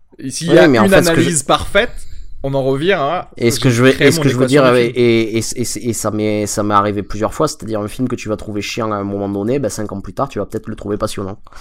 Absolument. Et moi, j'ai espoir que vous adoreriez. Du coup, dans combien de temps tu penses que je trouverai passionnant Power Rangers ah, là, dans combien de temps Là, il faut que tu sois combien de temps il me faut J'aimerais trop. T'aimerais pas, genre, voir un peu avec, euh, avec ses petits enfants dans les bras, comme ça, à faire Ah oui, je me souviens 2017 et il va faire, mais tu sais quoi, il est pas mal, hein Parce qu'il aura un accent encore plus prononcé. Pas mal, hein Et voilà, et voilà, on me ramène toujours à mon accent du sud. voilà, bravo. Bah Arnaud, euh, ne nous fais pas faire de suspense là. Qu'est-ce qui se passe? Combien? Allez, moi je mets, euh, je mets un miam à Power Rangers pour euh, la scène de la scène de l'analyse du Ok. Oh, t'es généreux. Donc hein. tu, euh, ouais ouais, ok. Euh, et moi genre, j'hésitais, mais je crois que je vais donner genre 2,5 miam. Moi je crois qu'en fait c'est la même note que Ghost in the Shell. C'est, c'est pour moi ça, c'était divertissant, mais voilà. Bon, bah je crois que c'est tout. Hein. On a, on a, on a terminé. C'est tout, mais on a quand même, on a quand même un petit bonus à faire. Je crois que ça va peut-être prendre une seconde. Yes, mais est-ce qu'on, est-ce que c'est pas l'occasion rêvée pour faire une micro discussion euh, spoiler de Split puisqu'on est tous les trois à l'avoir Ah, tu crois? Ouais, bah écoute. Euh... Vite fait, vite fait, vite fait. Donc, euh, si ah, vous n'avez. Ça... Moi, ça fait longtemps que je l'ai vu maintenant, mais euh, ouais. Mais juste, juste hein, donc, si vous, si vous avez pas vu Split, coupez de suite cette, ce podcast. Ok. C'est vrai, c'est vrai, c'est vrai. Non, mais t'as raison, c'est vrai qu'on a, du coup, on n'a pas eu de spoiler de Split. Bon, en gros, arrêtez d'écouter sérieusement maintenant, d'accord? Split, spoiler.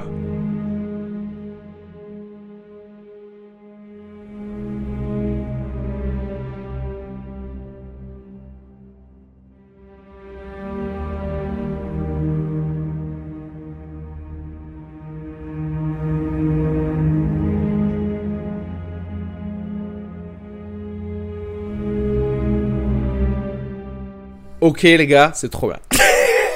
non mais franchement. Et comme je disais la dernière fois, j'ai compris pourquoi vous vouliez absolument que je le regarde parce que en fait ce film, c'est dans le incassable Cinematic Universe quoi.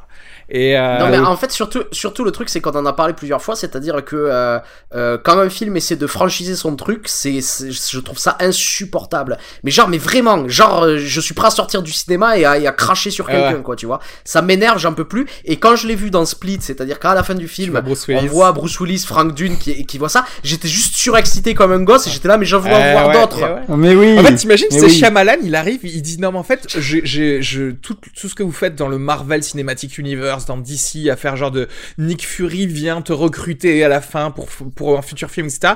Le gars il dit mec, moi c'est ma création et en plus je le fais mieux que vous, tu sais. Et, euh, et c'est trop beau quoi.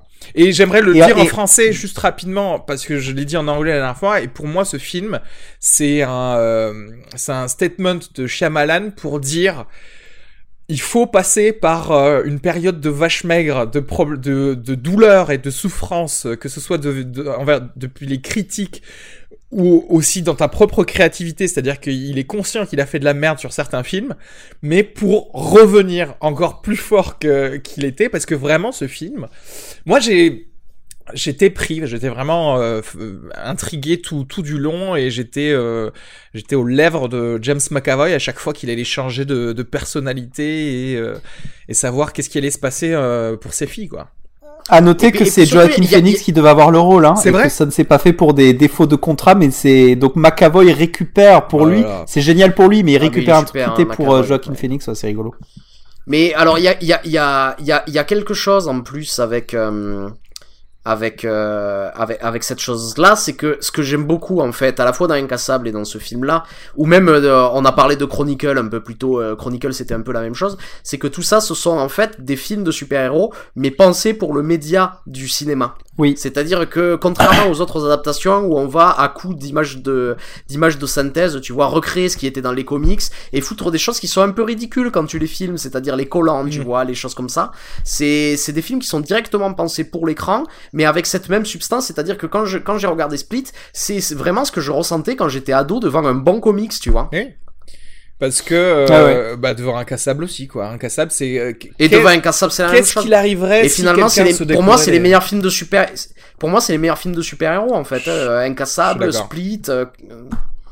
C'est marrant parce que euh, parce qu'en fait il arrive à te à te cueillir doublement parce qu'en fait moi au début je me suis dit ah le, le, le twist en fait c'est que finalement c'est un espèce de mutant en fait tu vois. Genre tu dis ah pas mal pas mal. Et en fait quand ça arrive et que tu vois sa gueule tu fais oh là là comment tu m'as défoncé la gueule avec ton twist. Et ce qui est fou c'est que c'est doublement plus talentueux que ce soit lui qui est le gars le roi du twist en fait puisqu'à un moment le jeu c'était dire ah ça va être quoi le twist du nouveau ouais. euh, tu vois? C'est-à-dire qu'il arrive à te cueillir de façon euh, hallucinante alors que c'est sa spécialité quoi. Et ça c'est trop admirable quoi. En fait il fait arrive à te c'est à dire que la question c'était où est-ce qu'il pouvait faire un twist encore plus? Le mec il fait un twist méta parce que c'est un autre film ouais. et donc euh, ouais, il a gagné. Et euh, et surtout que surtout que des fois c'est à dire qu'il y a des twists que je trouve super chez Shyamalan. Bon euh, le sixième, sixième sens évidemment par exemple mais il y a d'autres twists un peu ratés. C'est à dire que par exemple le, le village c'est un film que j'aime énormément. Ouais. et je trouve que, le twist, que tout est réussi jusqu'au twist ouais. quoi. Ouais. et c'est à dire que sans, sans, le twist ça reste un film génial en fait. C'est alors c'est marrant parce que moi il faudrait que je le revoie le village parce que moi et c'est peut-être mon mes, mes, mon regard de l'époque parce que le twist était nul je je j'ai j'ai pas aimé le film tu vois. Enfin j'ai genre ah, j'accepte sa qualité a, mais j'ai pas aimé le film. Et du coup il faudrait il y a des que... y, a, y, a des moments dans ce film je pense au moment où Joachim Phoenix euh, je, où euh, que, Adrien Brody poignarde de Joachim ce Phoenix ce que je dis je renie pas la qualité du truc. Ce que je dis c'est que voilà et et, et c'est vrai que c'est ça aussi le peut-être qui a été son problème c'est que à force de faire des films à twist tu rentres dans un regard de quel va être ton twist au lieu de prendre le film. Mm. C'est pour ça que je dis, il faut que je le revoie au final, tu vois. Et, et, et truc dire... marrant aussi, et truc marrant, c'est la réception du twist aussi, parce que moi, il y a un truc qui, où je me suis senti, euh, je me suis senti trop, euh, trop gâté par ce twist, c'est qu'en fait, à côté de moi, dans le ciné, il y a des meufs qui ont pas compris le twist, oui. parce que si t'es si t'as 17 ans et que tu vas voir le film t'as peut-être pas vu t'as certainement pas vu un cassable en fait tu vois. Et donc du coup il y a une meuf à côté de moi qui dit ah c'est ça c'est qu'il y a Bruce Willis dans le film le twist en fait tu vois? Donc ça veut dire ça veut dire que et moi j'étais là genre oh là là elle sait pas elle sait pas donc en fait il y a ce truc vraiment de jouer avec la l'antériorité du film quoi. Tu vois c'est c'est assez euh... et, et tu sais quoi d'ailleurs tu me fais penser je pense que quelque part c'est une récompense pour les gens qui continuent à regarder ces films. C'est genre Mais merci oui, d'être resté avec moi quand même, tu vois. C'est pour ça que je te dis que ce gars et je l'adore, c'est que voilà, il récompense le, le spectateur Oh. qu'il attend son spectateur idéal en fait. Et juste, on avait parlé de, on a parlé de James McAvoy, mais aussi on peut, on peut dire deux mots sur euh, Anna Tyler Joy, Ouais. je crois, c'est ça? The Witch. Qu'on avait déjà adoré dans The Witch, qui à nouveau en fait prouve qu'elle est, que c'est une super actrice, et il me tarde de voir ce qu'elle va faire, euh, ce qu'elle va faire après, Ouais. quoi. Ouais, c'est va- c'est vachement bien parce que c'est très rare de voir des personnages de, de victimes dans des thrillers qui elle est du coup contrebalancée par ces, les deux filles avec qui elle est kidnappée qui sont justement certainement volontairement très fades et du coup elle elle arrive Mhm. à se dégager un vrai personnage d'une victime de thriller en fait c'est vraiment pas mal ouais. Ouais. Et il y, a- y une chose qui se passe, c'est que mine de rien, dans sa, ses expressions faciales et avec les flashbacks qui, euh, qui s'enchaînent, je sais pas, je trouve que il y a une adéquation parfaite dans ce personnage qui a euh, vécu la pédophilie et tout ça, tu vois. Et en fait, tu vois Oh, encore mais oui, plus, tu mais vois encore oui. plus le personnage sur son visage et c'est vrai qu'elle le joue très bien en fait. Et du coup, en fait, on comprend beaucoup Ouais, plus ouais. ses comportements et, et ça, c'est ça s'étoffe tellement bien. En fait, c'est génial très bien génial. maîtrisé, c'est c'est bien assaisonné. La- la C'est- force- c'est 4 miam. La force de la force de ce film, c'est aussi de par ses euh, par les parallèles que ça fait, de montrer que les vrais monstres, c'est les monstres créés par la société en fait, tu vois. Et donc du coup, t'as ce parallèle qui est fait très longtemps avec son enfance, qui justifie en fait à la fin du, film, parce qu'elle va chasser avec son père, tu vois. Et ça justifie le fait qu'elle arrive à se servir d'un fusil, mais ça amène en fait le truc qui est le plus poignant du film, c'est que quand elle est dans la voiture de police à la fin, il y a il y a une fille qui dit ton oncle est arrivé, et là en fait on voit sa gueule, tu vois sa gueule, et là tu te dis mais non, mais c'est pas possible, c'est horrible, quoi. Et c'est ça qui justifie vraiment ce, cette montée du, du personnage, quoi. C'est, c'est incroyable. Le, je suis un peu moins convaincu, en fait, par le, la relation qu'il a avec, euh, avec sa psy, en fait. J'étais moins client de ça, en fait. Je trouvais que c'était pas aussi bien. Euh, le... Alors, au niveau de l'écriture, ouais, mais encore une fois, pareil, parce que c'est un putain de directeur d'acteur quand même, chez Malan. L'actrice est super, qui, fait la, qui fait la psy. L'actrice est bien, mais c'est moins convaincant sur le, dans le tout. Euh, dans le tout. Dans le tout, ouais. Et il y a, y a, des moments, le, moment le moment où elle découvre que c'est pas la bonne personnalité et que et qu'on voit James McAvoy changer de personnalité devant nous, il y a, y a, des beaux moments quand même dans ces scènes-là. Oui, c'est moins convaincant au début, mais forcément par l'histoire et par le fait que tu vois qu'elle recherche absolument à savoir quelle, euh, à quelle personnalité au final elle avait affaire. Euh, oui, ça, ça, ça, passe, mais c'est vrai que c'était moins, euh, c'était moins maîtrisé. Moi, ma scène, ma scène préférée perso, c'est quand il, quand il danse dans sa chambre, c'est de la folie, quoi. Ah, sur du Kenny West. Quand il danse sur du Kenny West, mais c'est ah, fou. c'est super. Il y a ça et le truc, le, je crois que. Et, et, et, d'ailleurs, euh, Shyamalan s'en rencontre parce que parce que cette scène c'est un plan en fait. Hein. Ouais. ouais. C'est il met sa caméra et on le voit faire le fou devant le truc et il la laisse tourner et c'est c'est beau quoi. C'est. Et il y a aussi les scènes où il y a euh, McAvoy qui marche comme un enfant, un peu c'est ça fait c'est flippant mais au possible quoi. Et tu sais, il marche de façon trop bizarre en fait comme un enfant. Et t'en avais parlé aussi, mais euh, la, la course poursuite entre la bête et elle euh, dans les dans les dans les espèces de, de, de tuyaux du zoo là de c'était trop bien fait mais, mais en fait c'est ça c'est que ce qui ouais le truc qui m'a marqué dans cette scène, c'est qu'il y a un moment, il y a un, il y a un travelling compensé qui, euh, qui est hallucinant, mais qui dure 3-4 secondes peut-être. Ouais, je tu vois, ce que je veux dire ou pas? C'est que du coup, as, tu sais pas si elle court vers toi ou si elle fuit. C'est trop bizarre. Il y a un petit euh, truc. Enfin, le fait de quelqu'un qui m'a fait remarquer que euh, tu sais, à un moment, dès qu'il devient la bête, il veut prouver qu'il peut euh, monter sur le mur, tu vois. Et euh, j'ai trouvé ça de trop dans le sens où en fait j'aurais mieux aimé directement la scène où il arrive par le plafond comme il y arrive pour me montrer qu'il peut le faire et pas forcément faire cette démonstration même si je pense que la bête veut peut-être le montrer à la, à la meuf quand il le fait ça mais je sais pas Mm, mm, c'est vrai. Donc euh, bon, euh, un, énorme, énorme satisfaction de qui contrebalance. Tu vois, t'as des fois tu sors de Power Rangers, mais quand tu sors de Split, t'as vraiment des petits moments comme ça de satisfaction spectateur, mais euh, ultime, ultra euphorisant quoi. Et juste pour dire, on veut plus qu'ils fassent des, des, des blockbusters. Hein, non mais il y a, très bien. Il y a des gens, il faut leur donner juste 50 millions, c'est tout, et puis s'arrêter là quoi, tu vois. C'est moins celui-là, non, je pense. Peut-être, mais ça, bon. 20 millions, non, même pas. Je pense que 20 millions, c'est vraiment rien.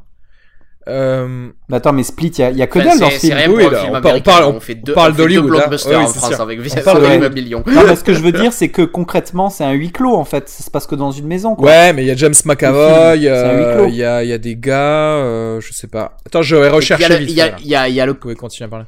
Il y a le confort de tournage aussi, quoi, qui est. Euh... Ouais. Ouais. Avoir plus de temps pour Puis avoir des caravanes Star Wars. On, a, on en a.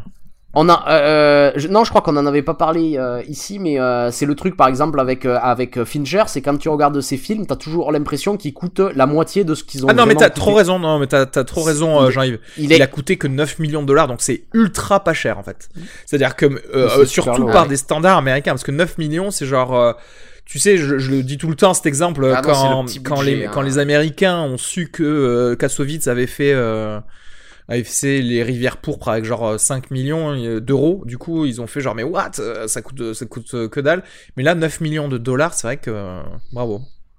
Bravo parce que pour le mm. coup tout se voit à l'écran. Hein. Et même plus. Ouais. Donc, euh, une suite, vous préféreriez Split 2 slash Incassable ou Incassable 2 Qu'est-ce qui, qu'est-ce que ça va être? Bah, c'est Incassable 2 qui est prévu, de toute façon, c'est ce qui a été annoncé par Shalaman, oui, oui. Ouais, ouais. De toute façon, ouais, je m'en fous, il fait ce qu'il veut. moi, maintenant, c'est fini, hein, mais ça va être trop bien, je pense. Euh, voir. Euh... voir Dune avec ce, je pense que ça va être une track, du coup, une track avec mille personnalités différentes. Et je vois d'ici arriver un peu le dilemme de est-ce que je le tue parce qu'il a la bête en lui? Est-ce que je tue 14 personnalités parce que. non, 23, pardon. Parce qu'il a, il y en a qu'une qui fonctionne pas?